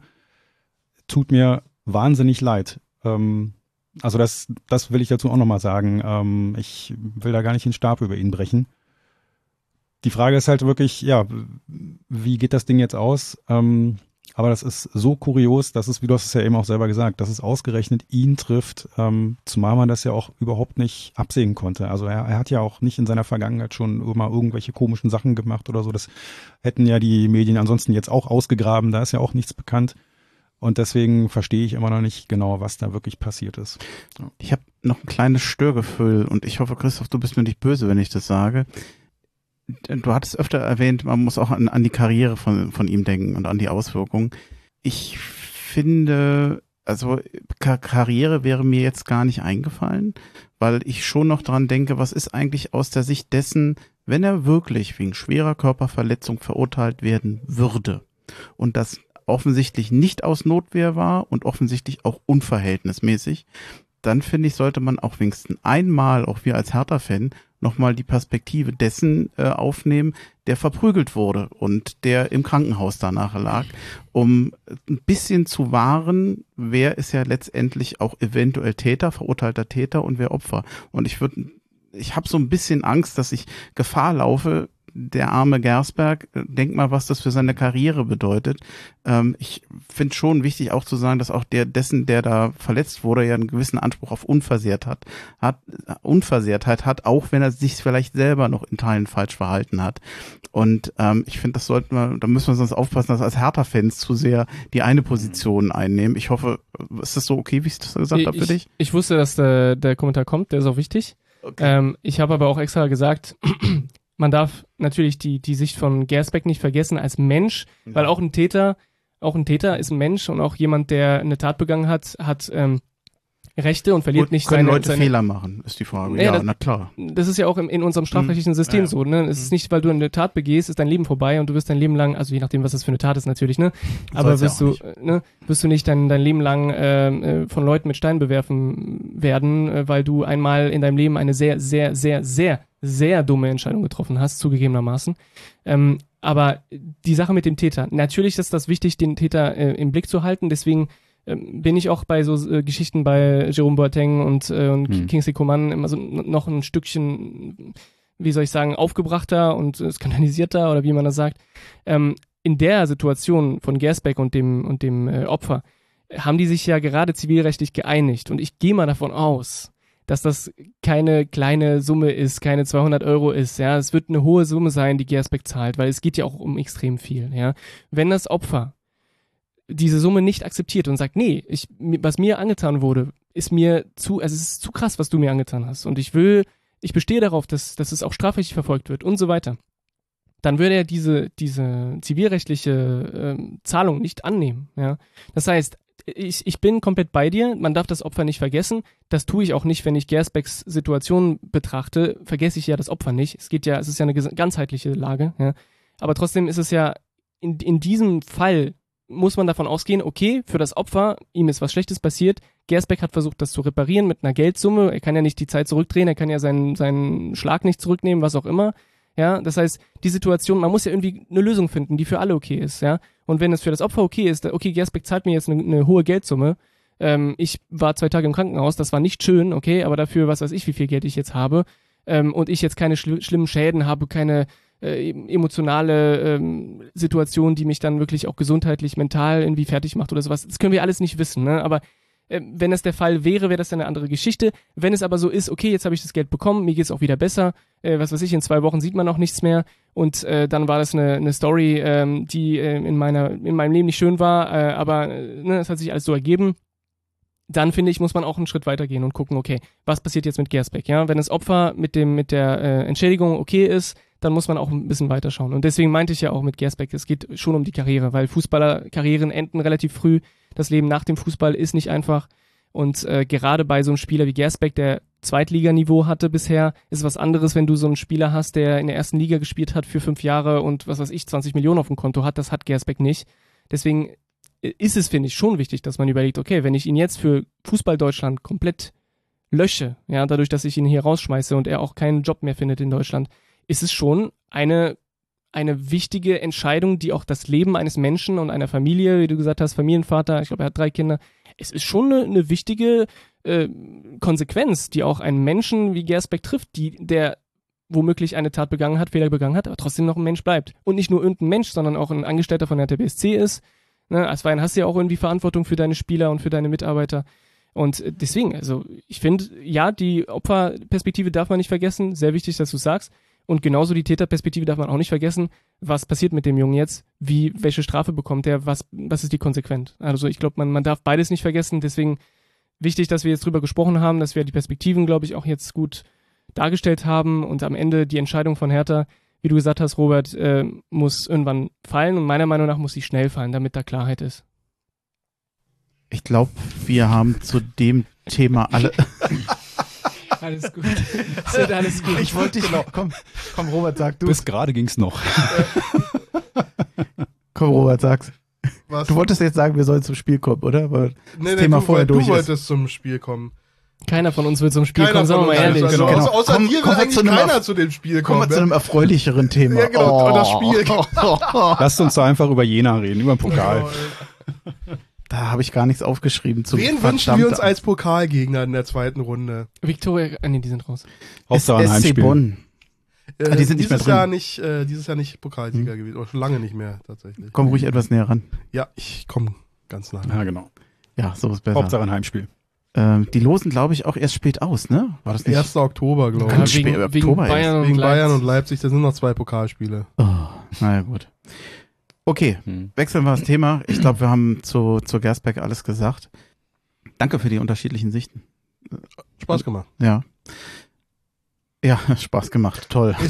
Das war eine sehr vernünftige Nein. Diskussion, die Nein. sich äh, sehr positiv abhebt von vielem, was ich darüber lesen musste. Das, hab- hab deswegen eine- ich, das eine gute Eine Brücke zu schlagen nochmal zu dem HSV-Spiel und ich wusste auf Der den Spaß Satz Spaß weiter. gemacht, einfach nicht, wie ich, was ich da jetzt sagen Ja. sollte. Äh, denn jetzt zu dem weniger, hat doch, äh, Christoph hat es doch schon super, jetzt zu weniger erfreulichen Dingen ja. Das Spiel gestern. Erklärt mir doch bitte nochmal die Aufstellung. Also ich habe das nicht vor, ich habe mir das nicht angeguckt. Ich glaube, Kempf, äh, hattest du, Christoph, vorab schon gesagt, der war wohl verletzt. Soweit ich weiß, hat er körperliche Probleme, ja. muskuläre Probleme, ich weiß nicht, was Die gleiche hat. Verletzung wie Suat Zerda offensichtlich? Oder? Nee, Moment, nee. nein, nein, nein, nein, nein, nein, nein, nein. Bei Suat Zerda, sorry, dass ich mal kurz rente, aber wenn er nicht im Kader, wenn er nicht im Kader ist, ja, und es keinen körperlichen, physischen Grund gibt, wie zum Beispiel, er hat eine Wurzelbehandlung am Zahn oder er hat einen Kreuzbandriss oder äh, irgendwas. Und er nur nicht im Kader ist, weil er sich nicht fühlt oder weil er sich schont für den nächsten Arbeitgeber oder was, dann, sorry, aber dann ich war ja schon vorher nicht gut mit Serda zu sprechen, ja. Aber jetzt soll er einfach gehen. Ich kann ihn nicht mehr sehen. Ich kann diese Namen nicht mehr sehen. Ob in den Medien, ob auf Transfermarkt in unserem Kader. Ich will diese Namen nicht mehr sehen. Die sollen endlich gehen. Ich will es nicht sehen. Ich will nicht darüber nachdenken, aber wir haben ja noch Serda. Nein, wir haben nicht Serda, wir haben nicht Luke Bacchio, die sind alle, die sollen weg. Ich will, ich bin so froh, wenn es dann in ein paar Wochen soweit ist, dass wir uns nicht mehr damit auseinandersetzen müssen, wo diese Spieler landen, wie viel Geld wir für die bekommen, ob die jetzt glücklich sind, ob man die vielleicht jetzt zudecken muss, damit die happy sind. Ich will nicht mehr über diese Spieler reden. Serda und Co. sollen einfach weg. Weil die wollen weg. Und dann sollen die auch weg. und wusste- zwar schnell. Und zwar für, was weiß ich, dann gib mir eine Million für den, mit einem Kuss auf die Wange. Ja, aber er soll einfach nicht mehr sein. Weil ich, ich will nicht mehr. Ich will nicht mehr über den Typen reden. Wenn er in dieser Situation, wo wir ihn dringend brauchen, im zentralen Mittelfeld, wo, wo wir ja auch gesehen haben gegen Hamburg, dass wir riesen Probleme hatten, da, ausgerechnet da, kann er uns jetzt, heute, äh, gestern jetzt in dem Fall, helfen. Und er ist nicht da. Dann enttäuscht er für mich auf jeder Ebene und dann muss er weg. Also und ich will wirklich nach nicht mehr. deiner Logik, wenn der Verein so mit dem Rücken zur Wand steht und sagt, wir wollen den verkaufen, wir können jeden Euro äh, behalten und wir wollen unbedingt, dass der sich nicht verletzt, vielleicht ist der Verein ja gar nicht so so dagegen, dass der nicht spielt. Ja, das ist richtig, du hast recht. Der Verein macht's alles richtig, ja, weil er versucht, ihn zu schützen, Mhm. damit ihn besser Ich- ich verkaufen. meine das jetzt aber ernst, das, ne? Also, ja, äh, ja, aber das macht mich trotzdem wütend, weil das nervt einfach unfassbar, wenn ich jedes Mal im, im, äh, in den PK höre von Paldada, ja, ich weiß nicht, also wenn der Sada spielen will, dann kann er spielen. Nein! Er soll einfach nicht spielen oder er will einfach konsequent sein und er will uns helfen und seinen Teil beitragen dafür, dass er extrem viel Geld jeden Monat bekommt, dann soll er doch spielen. Aber nicht so ein komisches Mittelding, so ja, gegen Jena kann ich mir ein bisschen, ne, kann ich ein bisschen Spaß haben, aber gegen Hamburg, nee, da kriegen wir auf die Mütze, da, das ist nicht gut für mein Bild, da komme ich nicht. Äh, Das ist jetzt Spekulation, ich weiß nicht, was in ihm abgeht, vielleicht hat er auch eine Verletzung, keine Ahnung. Aber ich, wenn es wirklich so ist, dass er einfach aus taktischen Gründen, aus Transfergründen, aus was auch immer nicht auf dem Platz steht, ist es einfach, ich weiß, ich reagiere natürlich über, ja. Es ist so ein bisschen Frust, das sich ansammelt, aber ich, ich will, ich will einfach seinen Namen nicht mehr hören. Er soll gehen, er soll irgendwo anders glücklich sein, gönne ich ihm, kein Problem, aber ich will nicht mehr über ihn nachdenken. Ich wollte euch ja als Dank für diese Folge im Nachhinein noch so ein Suat Serda Kissen schenken. Das erscheint mir jetzt im Nachhinein. Lavendelkissen denn Ja, aber. So wobei du hättest einen von Arne Meyer Oh, bekommen. bitte. Ja. Aber Kissen sind gut, Ki- Kissen sind gut, um Aggressionen loszuwerden, weißt Da kannst du gegenhauen. wäre nicht das Schlechteste. Kann auch nichts passieren. Nee, okay, also ähm, ich hatte mich ein bisschen gewundert über Gechter hinten links. Nachdem ich, werde ihn jetzt wieder falsch aussprechen, Dudziak, Dudziak äh, davor, also ich kann verstehen so ein bisschen, was Dardai wollte, dass der offensichtlich den Wunsch hatte, dass mit Dudziak vorne jemand ist, der mit Tempo nach vorne geht. Das hat ja theoretisch am Anfang auch noch funktioniert. Aber ich hatte Gechter, also gerade ehe er dann umgestellt wurde, hatte riesen Probleme gegen Jatta da draußen. Er wurde mehrfach ausgetanzt. Das war, war schwierig. Hast du die Aufstellung? Willst du sie nochmal haben? Oder kannst du sie Ich habe sehen? ich hab gerade kurz in ein ähm, Problem mit meiner Erinnerung, weil ich mir denke, hat denn Duziak direkt zu Anfang zentral Mittelfeld gespielt oder hat der links angefangen? Also er hat, ähm, also nicht in der Abwehr, aber links. Er war links vor ihm geführt, zwischen Rese und ähm, Gechter. Ich weiß nicht, ob der dann ein bisschen nach innen gezogen ist, aber er war auf jeden Fall vor ihm. Und äh, Mhm. das Let im letzten Spiel gegen Jena war er ja noch hinten links, als Linksverteidiger meines Erachtens. Und er hat ihn nach vorne gezogen.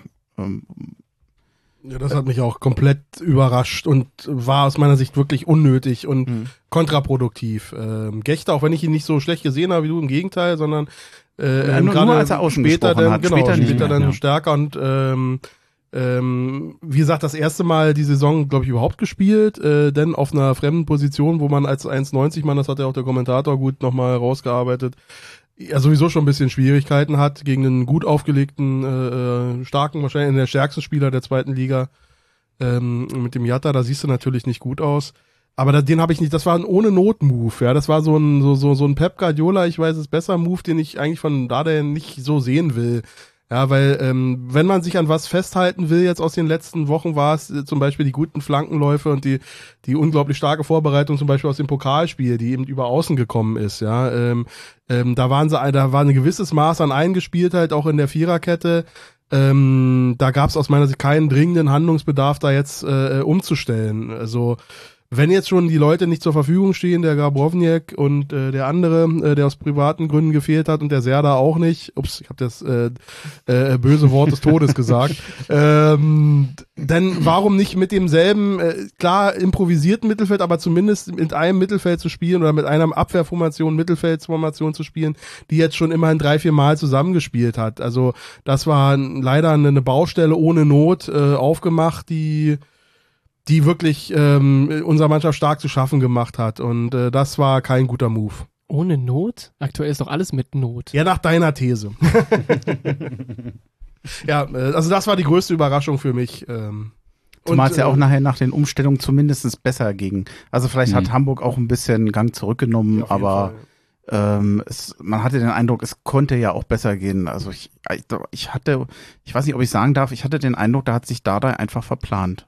Christian, ich lasse dich äh, gleich äh, sprechen, aber nur kurz zu der ohne Not. Du hast ja Not auf der linken Verteidigerposition und im zentralen Mittelfeld. Und dass du Duziak, Duziak kann ja beide Positionen spielen. Und du musst dich dann entscheiden, okay, stelle ich den im zentralen Mittelfeld oder stelle ich den links hinten.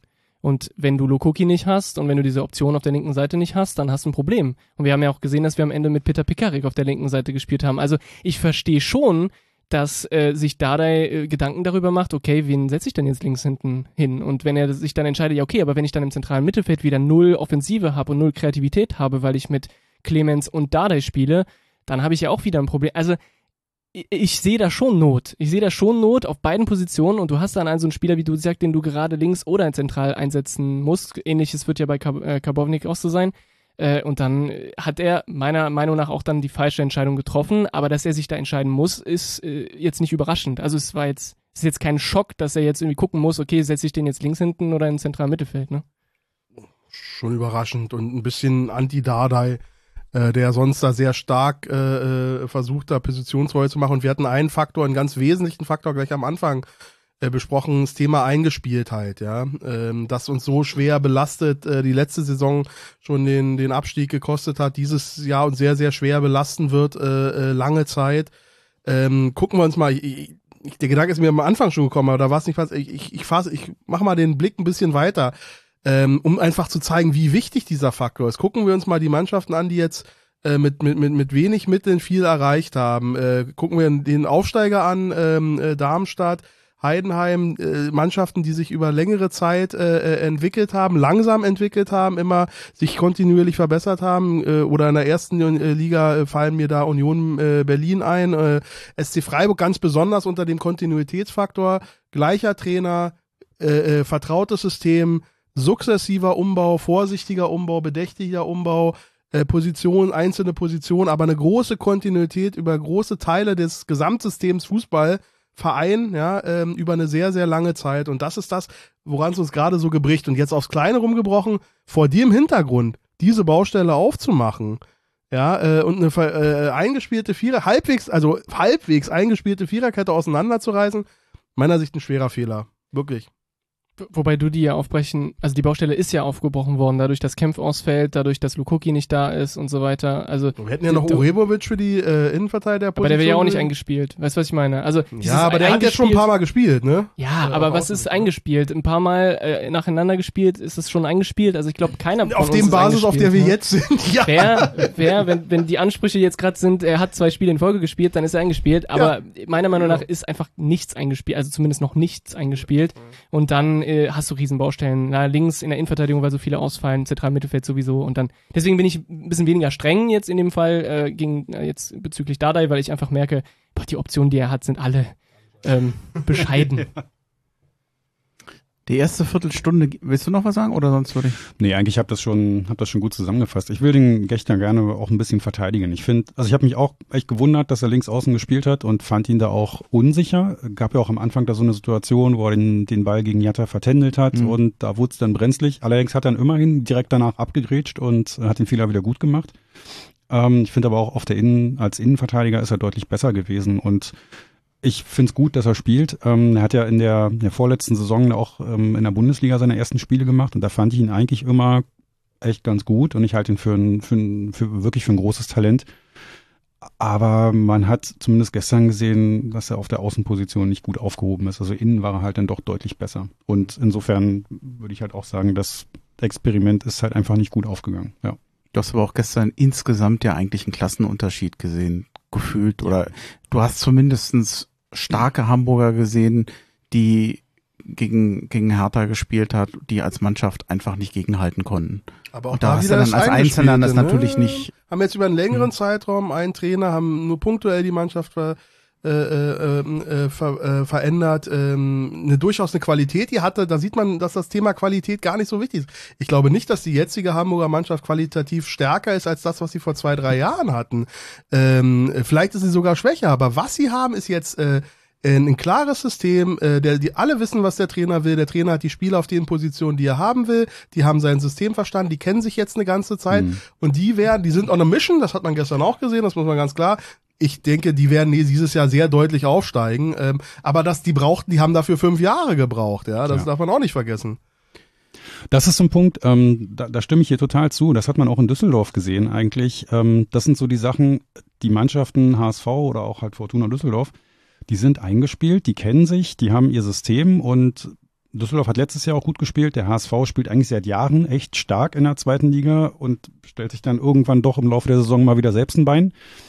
Ähm, aber die wissen wirklich genau, was sie zu tun haben und die verstärken dann den Kader auch punktuell da, wo es vielleicht noch ein bisschen hapert. Ja, dann hast du natürlich jemanden wie Glatzel vorne, der scheinbar jedes Jahr 20 Tore macht. Ähm, das ist natürlich auch eine Bank, wenn du so einen, so einen Spieler ähm, in deinen Reihen hast. Und all das fehlt bei Hertha. Also diese, diese Eingespieltheit und diese, das, das Selbstverständnis, ähm, was willst du spielen, wie willst du spielen, das fehlt eben halt noch alles ganz massiv und das hat man halt gestern gesehen. Ich fand auch, das war ein Klassenunterschied. Also es hat mich so ein bisschen auch daran erinnert an Spiele aus dem letzten Jahr in der ersten Liga, wo, weiß ich nicht, Hertha zum Beispiel, ich war in Leverkusen im Stadion bei dem Auswärtsspiel, da haben wir auch sang- und klanglos, was waren das, 4-1 glaube ich, verloren, aber also wirklich chancenlos verloren, da war ein Riesenunterschied und so ähnlich fand, empfand ich das gestern halt auch und das hat mich dann aber auch äh, doch ziemlich frustriert eigentlich, dass ich jetzt in der zweiten Liga schon wieder, also wirklich von einem Leistungsunterschied irgendwo spreche, ne? wo wir als Absteiger äh, eigentlich doch einen Anspruch haben, also naja, zumindest mithalten zu können. Ich meine, wir haben 3-0 verloren. Das ist jetzt grundsätzlich nichts Schönes, aber ich muss sagen, ich habe nichtsdestotrotz natürlich ein Spiel gesehen, was hier nie langweilig war. Nach einer Viertelstunde Abtasten äh, legten die Hamburger eigentlich los ähm, mit einem aberkannten Tor für die Hamburger wegen Abs wegen ha Handspiel war das, ne?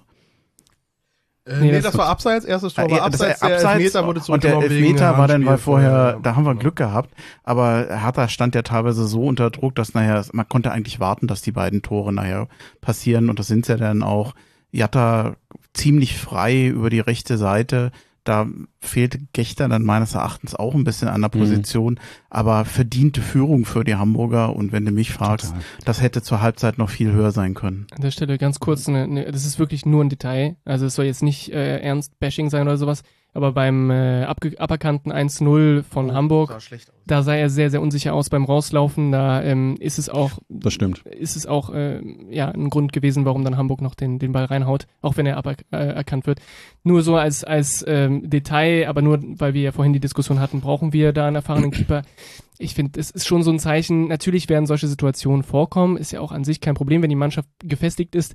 Aber hey, die Mannschaft ist nicht gefestigt und dann brauchst du halt hinten den Rückhalt, ähm, der dem sowas im besten Fall nicht passiert. Aber das äh, dazu, zu Gechter sehe ich auch so, da, ähm, das, das sah nicht gut aus bei der Aktion, aber der war nicht der Einzige. Das war von unserer Defensive beim 1-0 von Hamburg sehr, sehr dünne, was da, ähm, was da passiert ist. Also das war sehr leicht für Hamburg, finde ich. Das Komische war, ich habe dann gestern mir die zweite Halbzeit nur noch so mit einem unwillentlichen Auge angeguckt hier und da war ich habe also teilweise quatscht man ein bisschen, teilweise, sinniert man so vor sich hin. Ich meine, ich war froh, dass ich das in Köln mit anderen Hertaner gucken konnte, aber äh, ja gut, die Enttäuschung war natürlich bei jedem zu greifen. Mm, es gab ja ähm, Wechsel. Einmal Martin Dardai hatte sich verletzt. Ich weiß ich nicht, wie schwerwiegend das ist, das habe ich nicht geguckt. Äh, Pekare kam für Clemens. Clemens hatte auch ein schweres Spiel, kam nicht gut zurecht und äh, Gechter ging dafür ins Zentrum und Pekarik spielte hinten links, war dann übrigens einer der zweikampfstärksten Spieler bei Hertha BSC. Das war, fand ich bemerkenswert. Die linke Seite ist ja nicht mal seine. Ähm, insgesamt, äh, normalerweise, also man hebt ja eigentlich Spieler nicht hervor in einem Spiel, wo insgesamt die Mannschaft halt nicht gut spielte. Aber gerade weil er so oft angegangen wurde, finde ich, dass Toni Leistner zum wiederholten Mal Ja. Das Vorbild in diesem Team war. Ich weiß nicht, wie seine Nase jetzt aussieht. Der hat das äh, weggesteckt, dass er ein bisschen aus wie ein Boxer nach einem Boxkampf Mhm.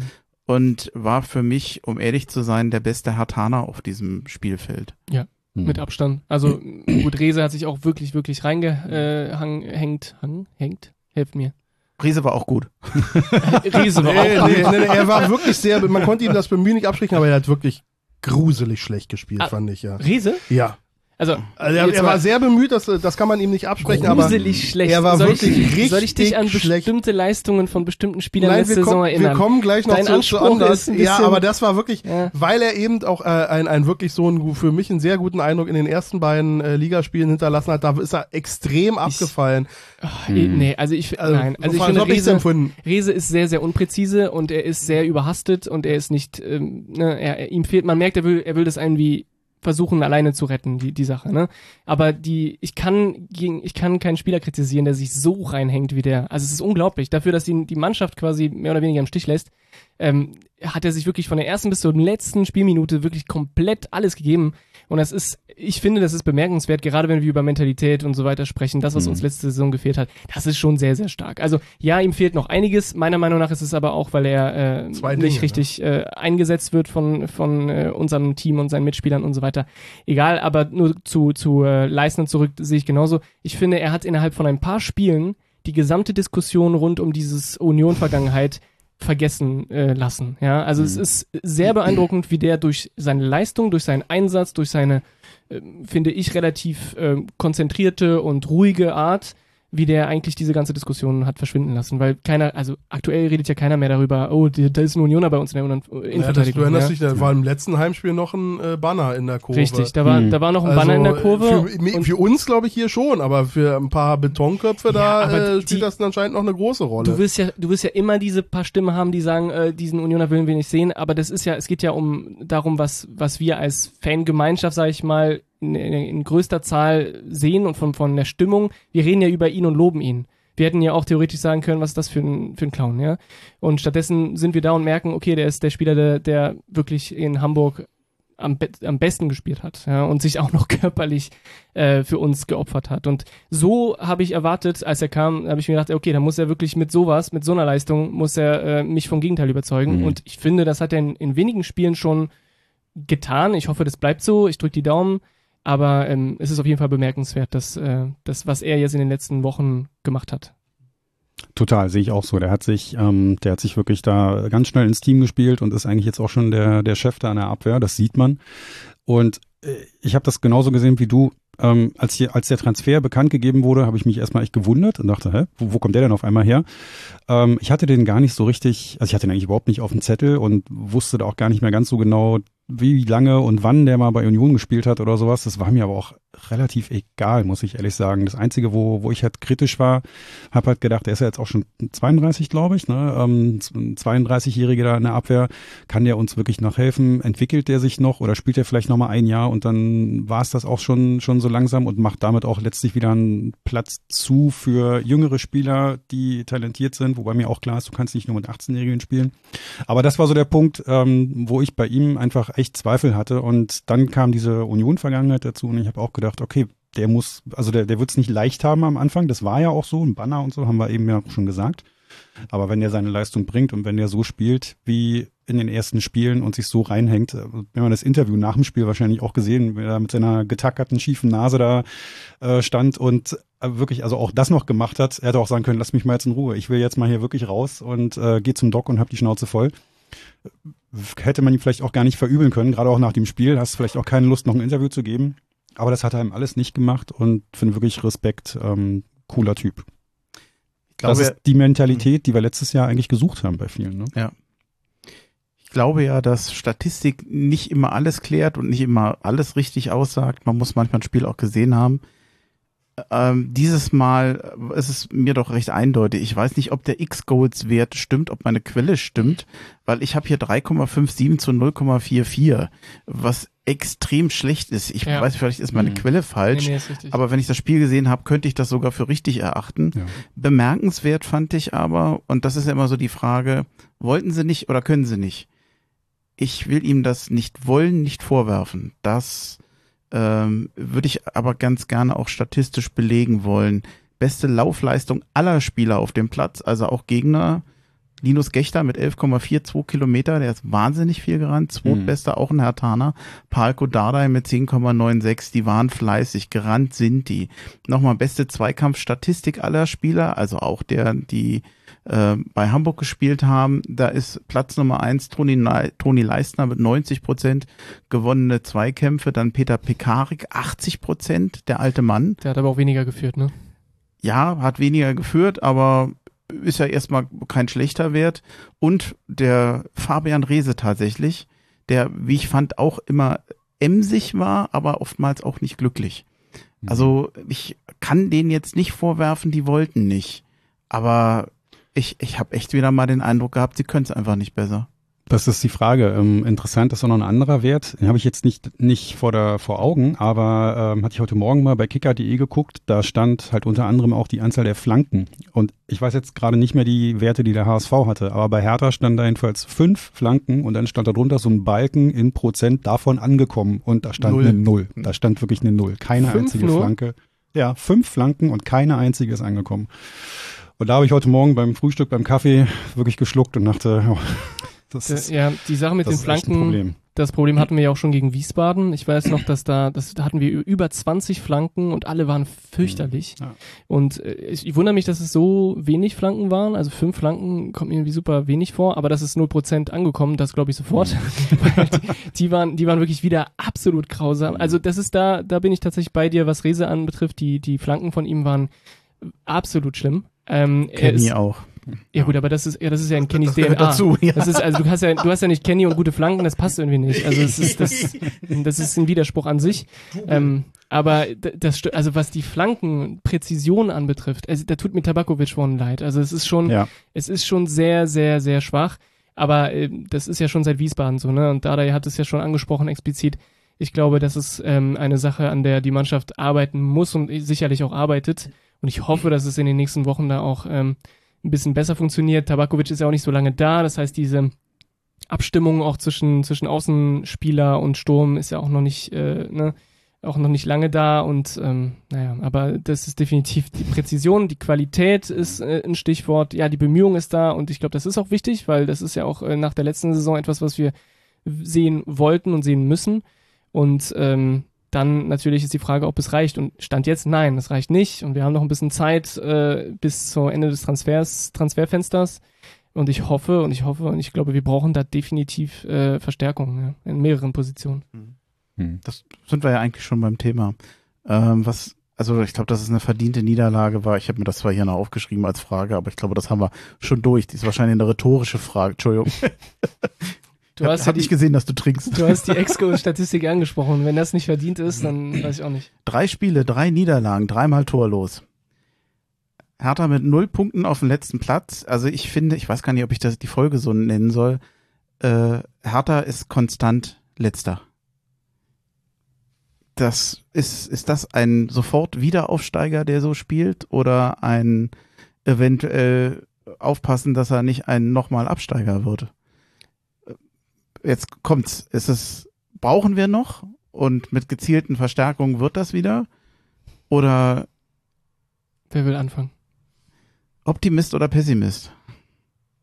Ich glaube, selbst wenn man Optimist ist, kann man nicht von sofortiger Wiederaufsteiger sprechen.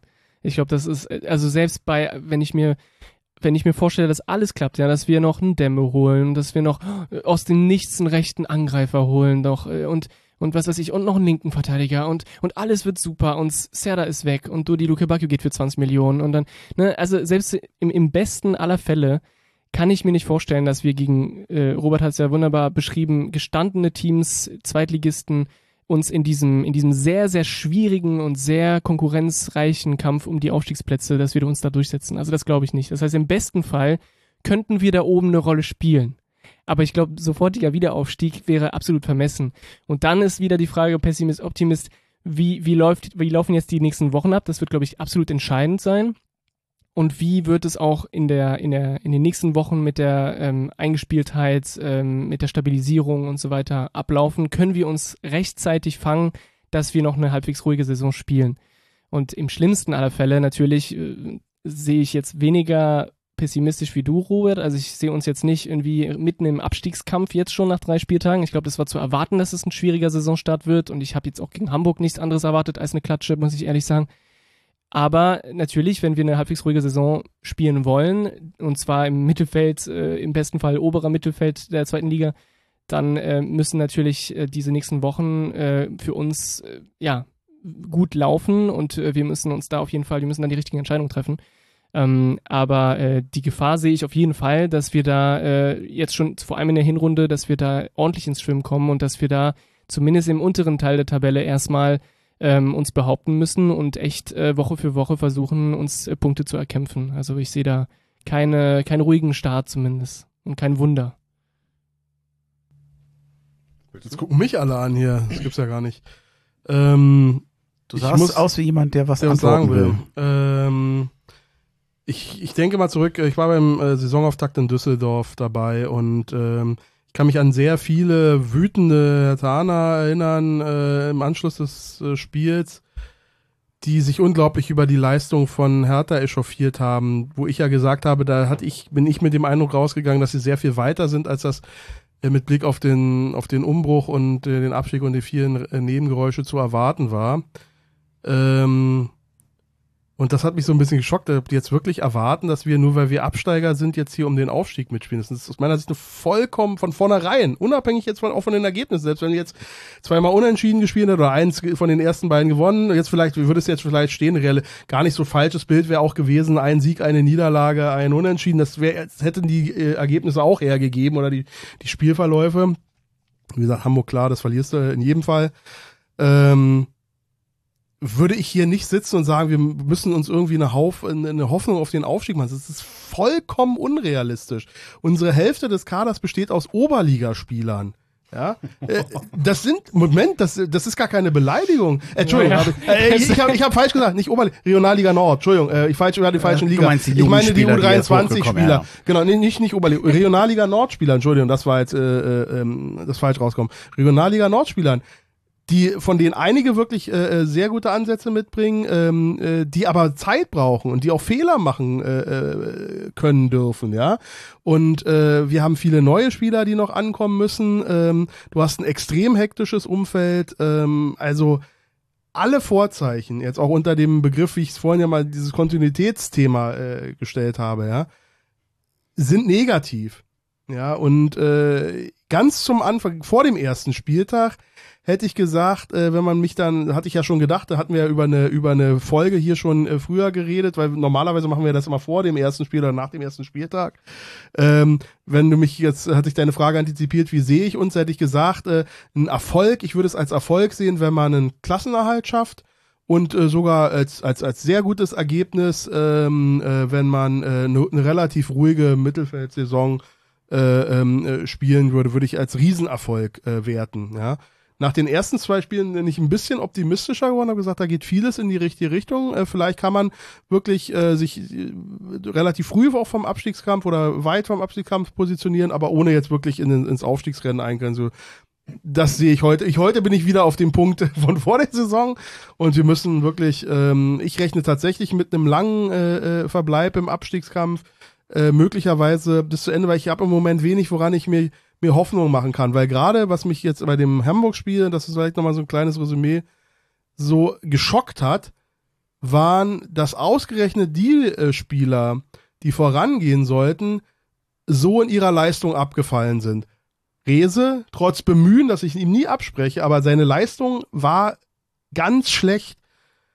Sehr geärgert habe ich mich über ähm, Richter, der ähm, die Leistung war eine Unverschämtheit und die äh, wirklich eine einzige Frechheit. Also ich war wirklich stinksauer auf ihn und äh, sinnbildlich dafür sein schlampiger Außenrisspass direkt zum Gegner vorm 3 zu 0. Also da also das, das macht mich wütend. Das ist genau diese Arroganz und Pomadigkeit, das Denken, ich bin ein besserer Spieler, ich muss mir hier, ich muss keine klaren Pässe, ich muss keine einfachen Pässe, ich muss nicht spielen, ich muss nicht mehr laufen, ich muss nicht mehr grätschen. Das ist, das, das war für mich alles versinnbildlicht in der Person äh, äh, von Richter und äh, jetzt in dieser in dieser Situation, ja, auch ein ein Spieler, der nicht äh, äh, performt hat, obwohl er eine Stütze sein sollte. Und das ist, das tut wirklich weh, ja. Und äh, die Jungen sind bemüht, aber den vielen fehlt noch, vielleicht fehlen vielleicht Erfahrung.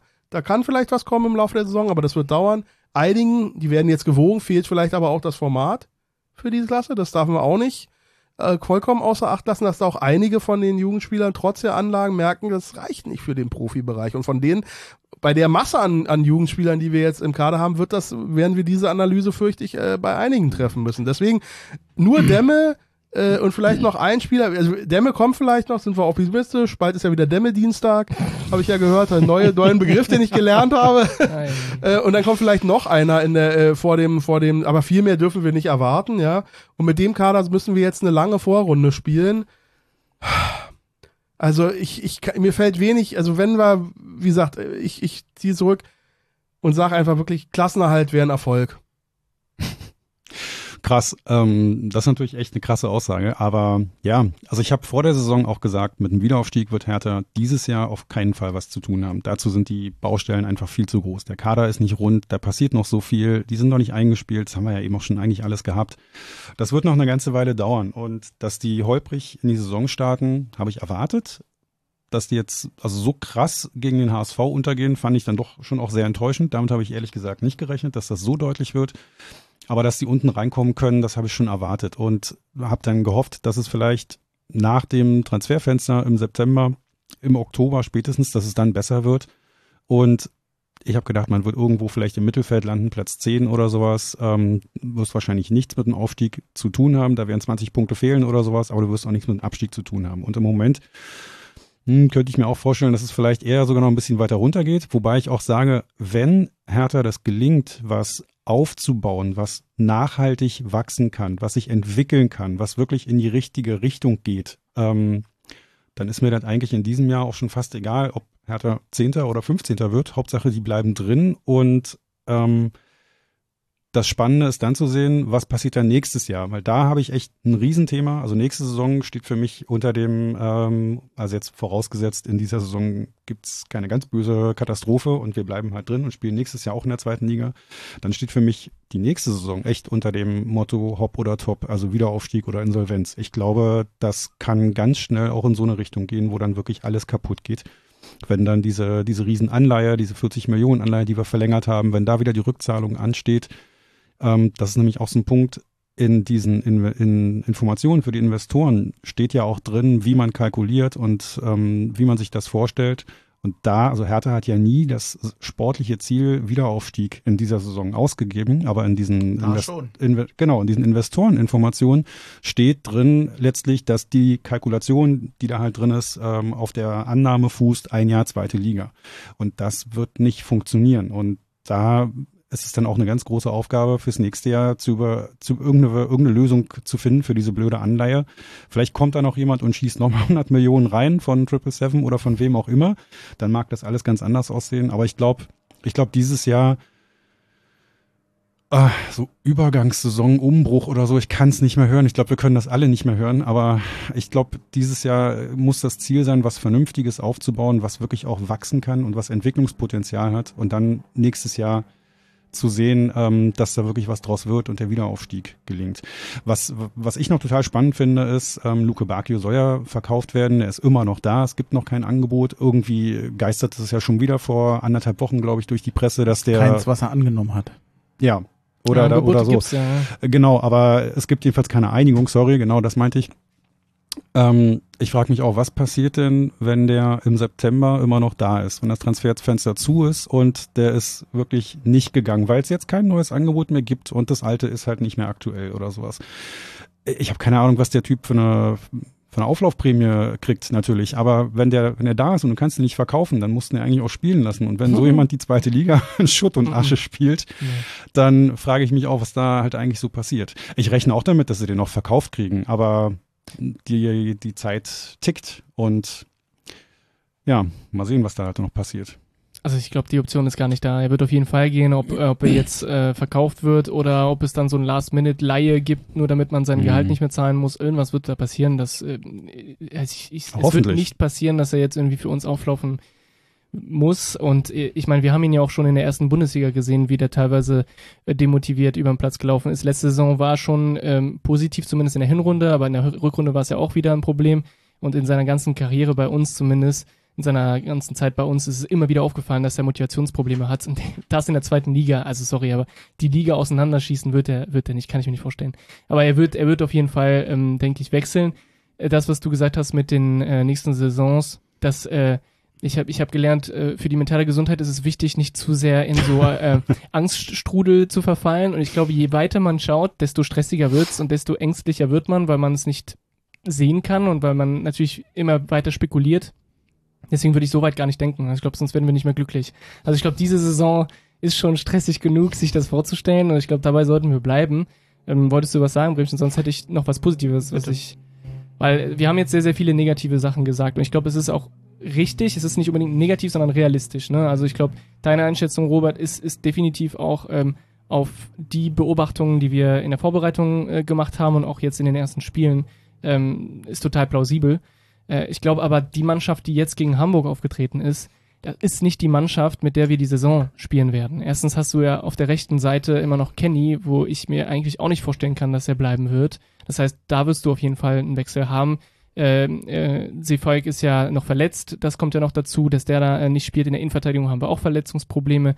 Was ist mit Kempf? Der wird ja auch äh, womöglich wechseln. Wenn er nicht wechselt, dann könnte es natürlich sein, ja, dass, Richter dass ist auch ein Fragezeichen. Richter ist ein Fragezeichen, Mhm. richtig. Auf der linken Seite hast du sowieso ein Riesenfragezeichen. Aktuell musst du da mit Peter Pekarik aushelfen. Das heißt, die, die Mannschaft, gerade wie sie auftritt, ist ja kein Vergleich zu dem, und ich hoffe natürlich, dass es, äh, dass es in die positive Richtung geht, aber zu der Mannschaft, die wir äh, in einem Monat haben werden, ja. Und deswegen ist es natürlich auch vermessen zu sagen, okay, so wie jetzt, so wie wir jetzt gegen Hamburg aufgetreten sind, auf diese Leistung basiere ich meine Einschätzung für die Saison. Das wäre auch falsch. Ne? Also wir dürfen uns nicht davon blenden lassen, okay, es war ein Klassenunterschied, ja, definitiv. Aber es gibt auch noch sehr, sehr viele Baustellen, die in den nächsten Wochen gelöst werden. Also ich glaube, es, es, es wird sowieso gelöst werden, ob die Lösung uns gefällt oder nicht, aber es wird sich verändern, ja. Und ich, ich bin fest davon überzeugt, auch wenn es nicht ein Wunder gibt und es alles auf einmal super schön wird, es wird definitiv besser aussehen als das, was wir jetzt gegen Hamburg gesehen haben, wo das wirklich so ein bisschen Frankensteins Monster, du platzierst da die, die Elemente so wie du kannst und dann hoffst du, dass es halbwegs funktioniert und dass du nicht zu sehr auf die, äh, auf die äh, äh, Mütze bekommst. Aber am Ende ähm, ist doch klar, dass, das, dass du da dann nicht deine Topleistung abrufen kannst. Sag Also- mal, ich habe jetzt ein bisschen gestaunt, dass noch keiner gesagt hat, diese riesen klaffende Lücke, die wir eigentlich im Mittelfeld haben, Weil es so offensichtlich ist. der Achter und eventuell ein gelernter Sechser. Also wir haben ja zumindest vom Kader, auch wenn vielleicht der ein oder andere verletzt ist, hätte ich jetzt um die Abwehr gar nicht so die Sorgen, ja, auch, auch hinten rechts und hinten links, weil ich da das zumindest Gefühl habe, formal gibt es da theoretisch einen Spieler und Backup oder Spieler, die das spielen können. Aber wenn ich das zentral sehe, wenn ein Suat Serda gehen sollte und ein Richter, wen haben wir denn noch zentral, wer aus dem Mittelfeld Bälle verteilen kann, wer die annehmen, wer aus dem Mittelfeld treiben kann? Da sehe ich keinen und wir haben eigentlich auch keinen gelernten Sechser. Äh, ich finde eigentlich das, was da im Mittelfeld im Moment an Kaderlücken ist, echt krass. Äh, und ich rede da jetzt auch gar nicht von einem Spieler, ich rede davon, du musst ja, äh, meistens hast du auf einer Position, wenn du es gut machst, einen Hauptspieler, einen äh, Ersatzspieler und einen Jugendspieler, der nachrücken kann. Und da bei den Jugendspielern, das mag noch okay sein, aber äh, da hat der Hertha ein gutes Reservoir. Aber da sehe ich im Moment also gar keinen. Also du hast es ja auch gesehen, wir haben jetzt drei Spiele gehabt, also vier Pflichtspiele. Davon haben wir zweimal meines Erachtens auf Augenhöhe mit dem Gegner agiert und hatten letztendlich meines Erachtens Pech, dass wir verloren haben, weil wir waren nicht das schlechtere Team. Da könnte ich sagen, auf der Ebene, wenn ich mich noch einen Tick verbessere, dann gewinne ich auch mal ein Spiel und dann spiele ich nicht gegen Abstieg. Man hat gegen, mh, ich sag mal, einen unterklassigen Verein gesehen, dass die Jugendspieler mithalten konnten, also im Pokal. Man konnte aber auch sehen, gegen einen guten Zweitligaklub war es zu wenig. Also ähm, ich denke mal, wir, wir sind wahnsinnig abhängig noch von den Verstärkungen, die wir im Mittelfeld haben, um diese Lücke zu schließen. Das, was ein Suat Serdar schließen konnte, meines Erachtens. Gut, aber du hast ja erstmal schon mal Karbovnik geholt. Der soll ja gerade im zentralen Mittelfeld eine Option sein und da hast du ja auch ordentlich Geld investiert auf diese Nicht Position. für hinten ihm. links, weil ich bilde mir immer ein, ich habe den als Linksverteidiger bei Düsseldorf gesehen. Hat er ausgeholfen auf der linken Seite, Ja. aber er ist eigentlich gelernter zentraler Mittelfeldspieler. Okay. Es ist ja wieder so eine, so eine äh, Hashtag Lucien Favre, ein polyvalenter Spieler, ja. Das ist ja auch gut und wichtig, weil du nicht weißt, wie so ein Lukoki funktionieren wird, ob der überhaupt eine Option wird. Du weißt nicht, wie Duziak sich macht. Ähm, und dann ist es wichtig, dass du so einen Spieler wie Karbovnik hast, der, bei dem du weißt, und so ein bisschen war das ja auch bei Duziak im, im Spiel gegen Hamburg, wo, wo du weißt, okay, wenn ich ihn jetzt zentral einsetze oder links einsetze, in beiden Fällen habe ich nicht so riesen Bauchschmerzen. Und Karbovnik ist deswegen so ein, meiner Meinung nach, ein interessanter Transfer, weil er eben diese beiden Positionen spielen kann. Aber ich glaube, gedacht ist wirklich, dass er im zentralen Mittelfeld spielt. Und ich hoffe es, weil ansonsten, wie du sagst, haben wir da eigentlich gar keine Option. Das ist auch im übrigens mein Hauptkritikpunkt an, ähm, an äh, unseren Manager, weil ähm, meiner Meinung nach hätte viel früher schon irgendwie geguckt werden müssen, wer, was für ein Spieler ist gerade ablösefrei, der zentral Mittelfeld spielen kann. Wo du, ja gut, aber finanziell, deswegen sage ich ablösefrei. Ja, so, so ein Transfer wie ein bisschen Toni Leistner, wo du guckst, okay, ich hole mir jemand, der vielleicht nicht erste Wahl ist, aber auf jeden Fall eine Option für den erweiterten Kader, weil ansonsten hast du ja nichts. Du, du merkst ja, wie, wie, wie dünn das ist und das kannst du dir doch nicht leisten. Und wenn es auch nur fünf Spiele sind oder vier Spiele, ist es schon zu viel, meiner Meinung nach. Also es ist viel zu riskant. Und ähm, deswegen, da im zentralen Mittelfeld, die Option haben wir aktuell nicht. Gerade offensiv wird es schwierig. Aber Karbovnik ist ja eine Option. Wenn Demme kommt, hast du eine zweite Option. Wenn es nicht Demme ist, dann sollte es auf jeden Fall ein anderer Spieler werden, ja, der, der die Erfahrung mitbringt und die Stabilität mitbringt. Ähm, Sechser, da musst du halt hoffen, dass du mit Dardai und Clemens zumindest, dass sich einer der beiden äh, auf, auf Dauer auf diese, in dieser Saison durchsetzt und da äh, sich etabliert, ja, weil ansonsten wird es schwierig. Und was die Kreativität im Mittelfeld anbetrifft, theoretisch brauchst du einen Richter. Aber so wie äh, Robert äh, beschrieben hat, hast du in den ersten Spielen von ihm eigentlich nur Enttäuschung gehabt und nur Frustration und nur ähm, überhastete äh, Ego-Trips gehabt. Und äh, das ist natürlich ein Zeichen meiner Meinung nach, dass du einen solchen Richter zumindest nicht brauchst. Und dann musst du halt überlegen, okay, was für eine andere Option findest du? Das wird schwer. Ibu Masa hatten viele erhofft, dass der äh, diese Saison ne, äh, aufschlägt, aber er ist leider verletzt. Den wirst du auch erstmal nicht sehen. Palko Dardai darf man nicht vergessen, ist auch sehr polyvalent vorne. Das heißt, der könnte theoretisch auch äh, als Zehner agieren, zumindest als offensiver Mittelfeldspieler agieren, wenn du eine Option für die rechte Seite findest es sind sehr viele Fragezeichen, ja. Also ich mag ja Winkler, äh, ich äh, hoffe sehr, dass, dass der funktionieren wird. Ich finde, der bringt sehr, sehr viel äh, Potenzial mit. Ja. Wenn er funktionieren würde auf rechts, könntest du vielleicht Paco Dada eher zentral einsetzen, dann hättest du da eine Option. Also ich sehe das alles, ich versuche das zumindest, merkt ihr, alles relativ positiv umzuformulieren, damit, damit wir nicht komplett äh, äh in Panik ausbrechen, weil ich glaube, Optionen gibt es schon. Nur müssen die nächsten Wochen wirklich äh, die, die Verantwortlichen gucken, dass die echt alles geben, dass du da äh, äh, Verstärkung holst, damit du wenigstens also mehrere Optionen hast und nicht nur auf diese Notlösung äh, zurückgreifst, weil das wird nicht reichen auf Dauer. Ich gucke gerade schon so ein bisschen nach vorne.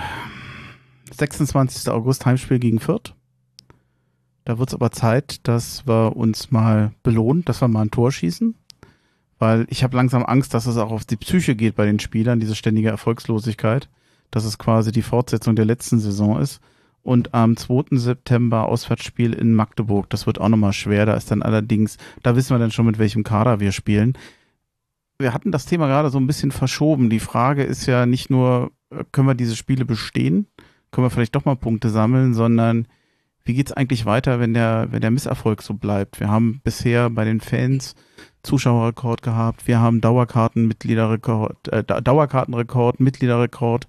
Äh, wir haben größtenteils dann gefühlt erst Rechtsstimmung, aber ich, mir ist manchmal nach bestimmten Spielen schon in der vergangenen Saison aufgefallen, dass die Leute manchmal nach den Spielen einfach nur noch schweigend nach Hause gehen. Und ich bin mir manchmal nicht sicher, wenn das weiter so geht, ob wie die Fans reagieren oder wie geduldig die Fans sind und ähm, wie das weitergehen könnte. Vielleicht ist ja auch der eine oder andere, der dann sagt, ich beschwere mich nicht, ich gehe die Spieler nicht an, ich fordere auch nicht Paul Dardais Rücktritt, ich komme vielleicht gar nicht mehr ins Stadion, ich weiß es nicht, aber ich frage mich schon noch, wie lange diese Geduld andauert. Denn das, was bisher läuft, ist alles andere als selbstverständlich. Also äh, einerseits hochleben die Fans, ich finde es geil, dass es noch so ist, aber ich weiß nicht, wie lange das so geht, wenn Hertha auch so weitermacht. Wenn wir jetzt nochmal äh, Abstiegskampf haben in der zweiten Liga, also du kannst die Geduld aber auch strapazieren. Ja, definitiv. Also erstmal denke ich, ähm, dass es da bei den Fans so einen Aufschwung gibt, ist auf jeden Fall auch zu einem großen Teil wirklich ein Verdienst von Kai Bernstein, der da halt jetzt auch einfach vorlebt, wie er den Verein führen will und was er auch immer wieder auch in dieser Saison gesagt hat, wir müssen mit Demut und mit Geduld und äh, nachhaltig und so rangehen. Ich glaube, das ist auch die richtige Argumentation. Luftschlösser haben wir lange genug äh, welche gehabt, da braucht man keine neuen. Ähm, und diese jetzt erst Rechthaltung, die ist auch da. Was natürlich, ähm, ja, ich will jetzt nicht unterscheiden zwischen, zwischen echten Fan und nicht ganz so echten Fan oder so, das ist auch Quatsch. Aber natürlich gibt's halt die Hardcore-Fans, die jedes Jahr eine Dauerkarte haben, die ganz oft zu Auswärtsspielen fahren und ihren Kalender rund um Beruf, Familie, härter irgendwie optimieren. Ähm, und dann gibt's natürlich auch viele, die, sag ich mal, härter sind, Partisanten sind, die im Stadion sind. Klar, wenn ich halt immer im Stadion bin und ich werde Woche für Woche enttäuscht, mag es sein, dass ich mir vielleicht nächstes Jahr dann überlege, brauche ich wirklich eine Dauerkarte? Zumal das Stadion ja riesig ist. Wir haben ja da keine Engpässe. Also in, in, anderen Stadien ist es ja so, dass ich dann vielleicht gar nicht mehr ins Stadion reinkomme, wenn ich keine Dauerkarte habe. Das Problem habe ich bei Hertha nicht. Ich könnte die kündigen und könnte dann ohne weiteres halt, wenn ich Lust habe, mal, wenn, wenn der Gegner attraktiv ist und das Wetter schön ist, dann fahre ich halt mal zum Stadion, hole mir in einer Tageskarte äh, ein Ticket. Das würde man dann natürlich auch in den Zuschauerzahlen sehen.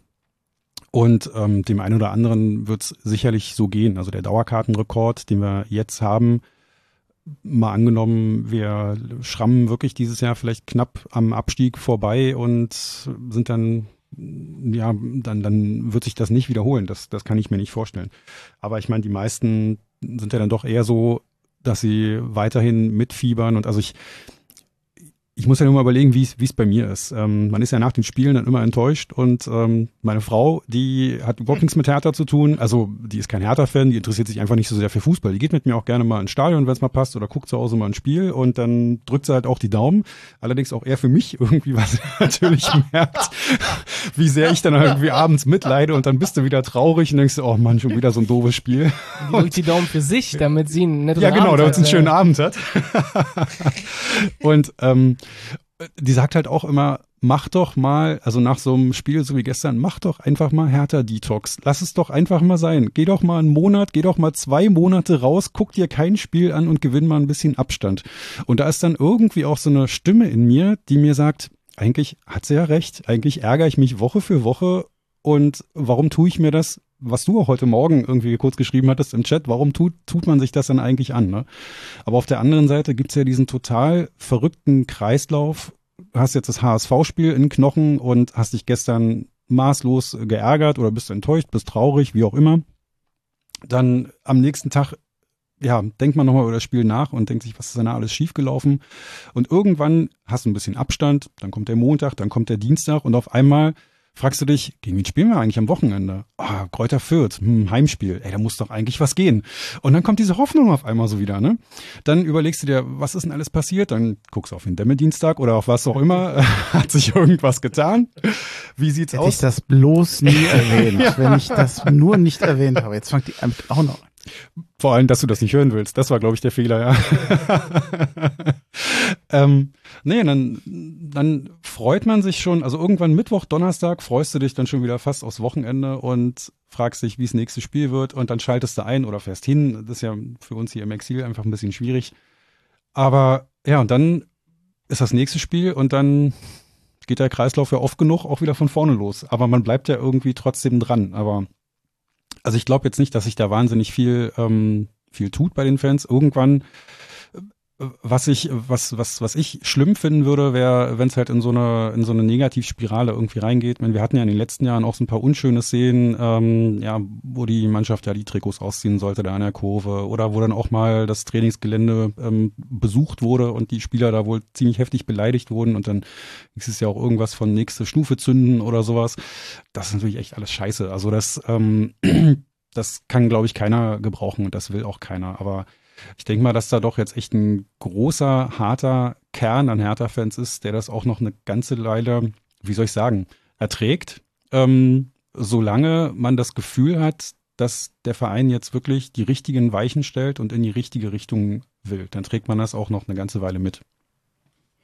Ja, ähm, ein Aspekt, warum, warum kommen die Leute noch in, in, in so einen Massen, äh, hast du selber gesagt, ein Teil ist sicherlich ähm, der, der Ablösung der alten Führungsmannschaft geschuldet und der Übernahme durch Kai Bernstein, mit dem viele Hoffnungen verbunden waren, der eine ganz andere Art äh, Auftritt als Fußballfunktionär hat, wie man das überhaupt kennt ähm, was eine Faszination hat und was so auch beobachtet wird, übrigens auch im Ausland. Es gibt auch äh, Artikel im Guardian zum Beispiel zur Übernahme von Kai Bernstein äh, als, als, als Hertha-Präsident, also in einer sehr renommierten englischen äh, Tageszeitung, die ich ab und zu lese und ähm, das ist, das spielt für mich auch eine Rolle durchaus. Also ich habe äh, so jetzt das Gefühl, auch nachdem ich diesen, diesen, diesen, diesen, diesen lähmenden Kampf dieser alten Garde äh, vor ihrem Ausscheiden so in der, in der, in der, in der Mitgliederversammlung damals aus nächster Nähe mitgekriegt habe, das war so ein Sumpf und ähm, so eine Abgehobenheit, ähm, dass das jetzt weg ist und das mit Bernstein jemand anders, der was symbolisiert. Ich meine ihn gar nicht persönlich, das hat gar nicht so mit so viel zu tun, was er sagt oder macht, sondern einfach das Symbol, für das er steht oder was er zumindest in Anspruch genommen hat oder wie es bei äh, mir und sicherlich auch bei vielen ankommt, da einfach ein ganz anderes Gefühl ist. Ich habe das Gefühl, so habe ich es mir immer mal äh, sel mir selbst gegenüber beschrieben, dass ich noch nie das Gefühl hatte, äh, dass es so sehr mein Verein ist wie jetzt.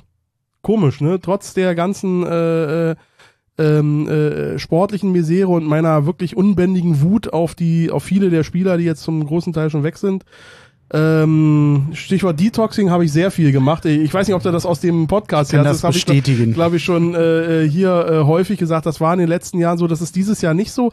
Denn Paul Dade hat am, vor der Saison ähm, äh, auch eine gute Sache gesagt. Und da kann ich mich wirklich hinterverbinden, wenn ich das Gefühl habe, äh, dass die Spieler da auf dem Spielfeld sind und dass die wirklich wollen und wirklich alles geben, dann gehe ich mit denen überall hin. Auch in die Regionalliga. Oder in, oder in die dritte Liga als Zwischenstation.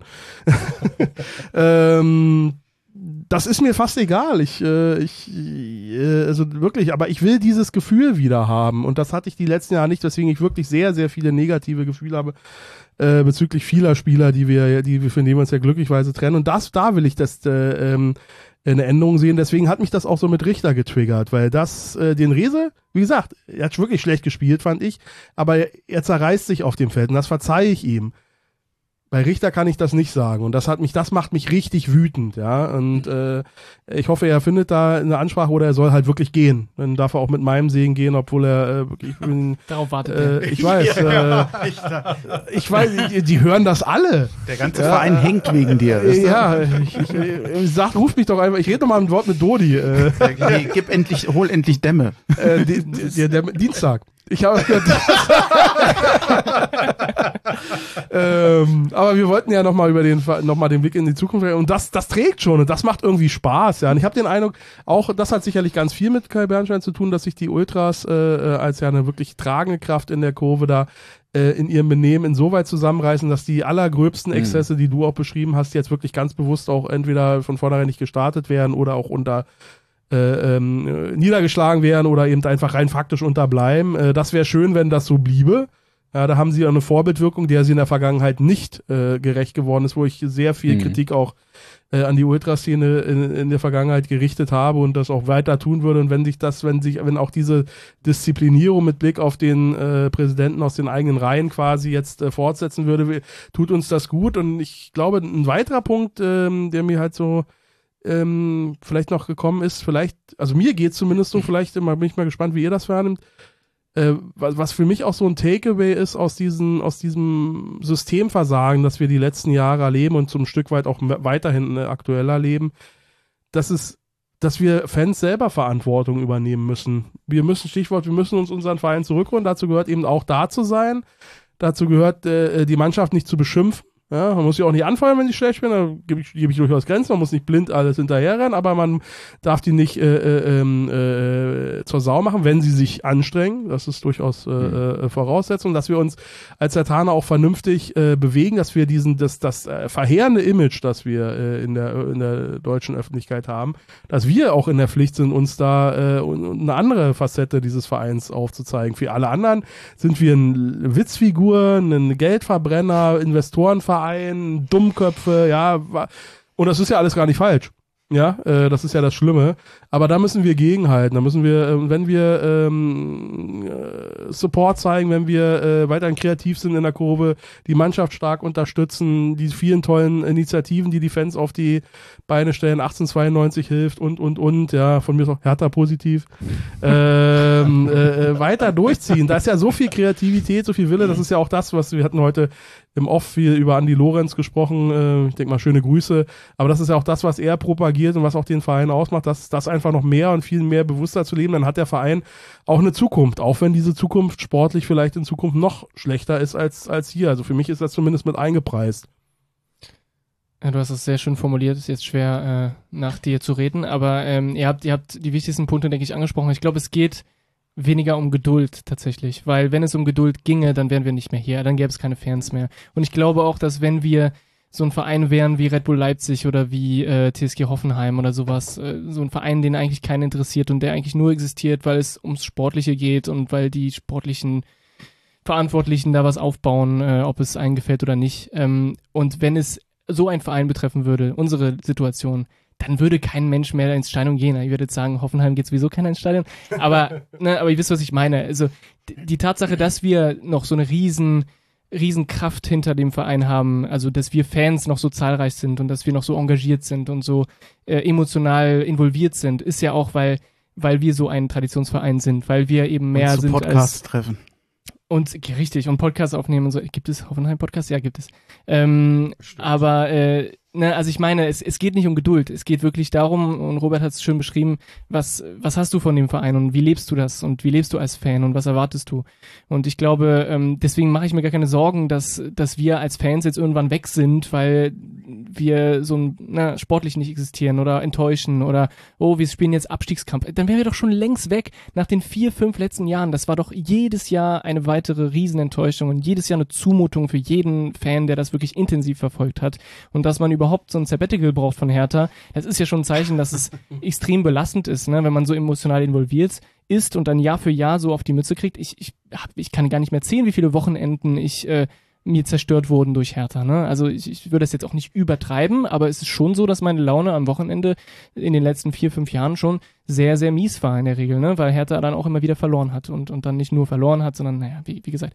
Und deswegen glaube ich, es liegt nicht daran, es, es wird nicht darum gehen, haben wir jetzt genug Geduld, bis wo können wir gehen, weil dieser Punkt ist schon längst erreicht. Also wir sind schon viel weiter gegangen, als wir es, denke ich mal, auch äh, gedacht hätten oder, oder zumindest theoretisch äh, bereit wären zu, zu tun.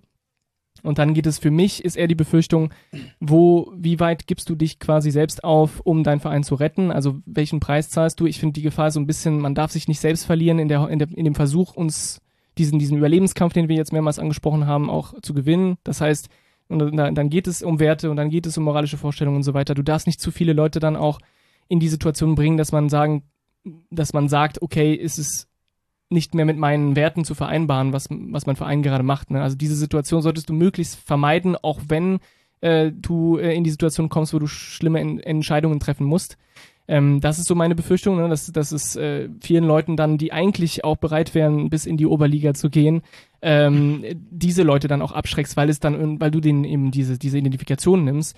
Das wäre ein Problem, aber das ist auch die größte Sorge. Ähm, ansonsten muss ich sagen, wir sind da, wir waren schon immer da und wir werden auch immer da sein für Hertha. Und ich glaube nicht, dass das äh, sich ändern wird, egal in welcher Liga wir spielen.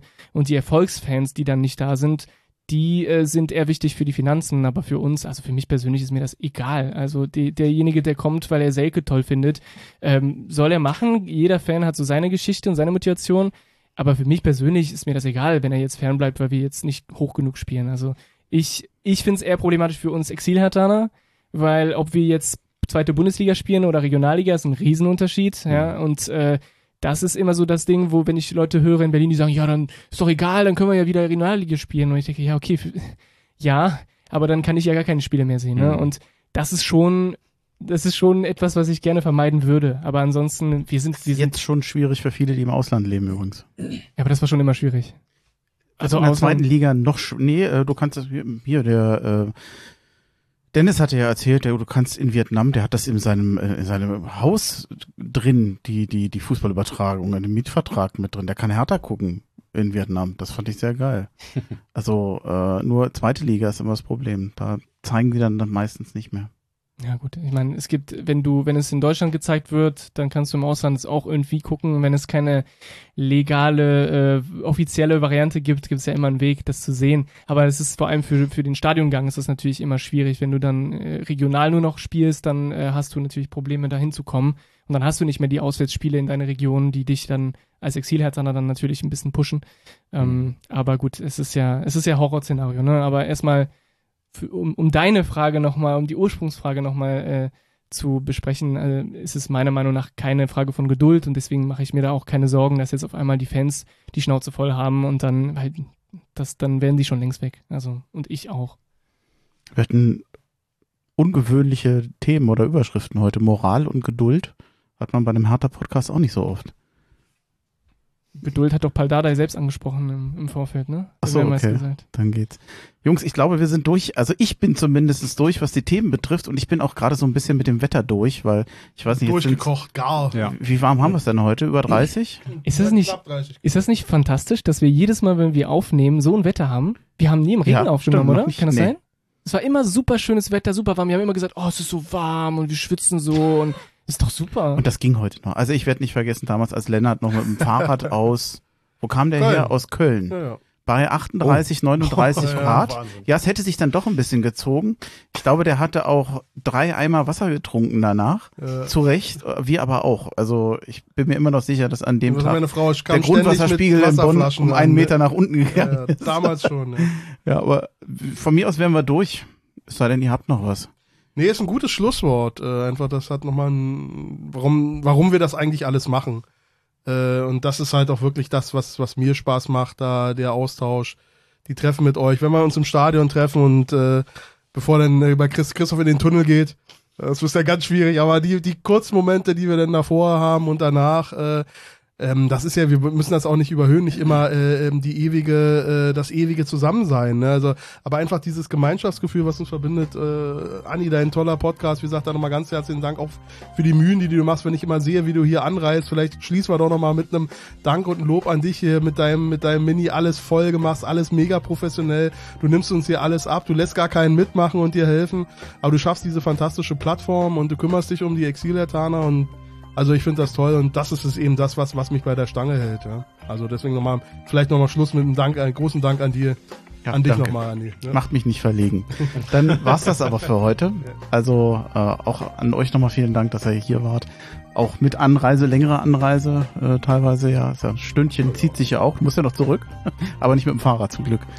Und äh, einfach vielen Dank für heute und ich glaube, das war's. Dann würde ich sagen, Harvey. Macht's gut. Raui. Danke, Ahoi. Ahoi. Exil Podcast.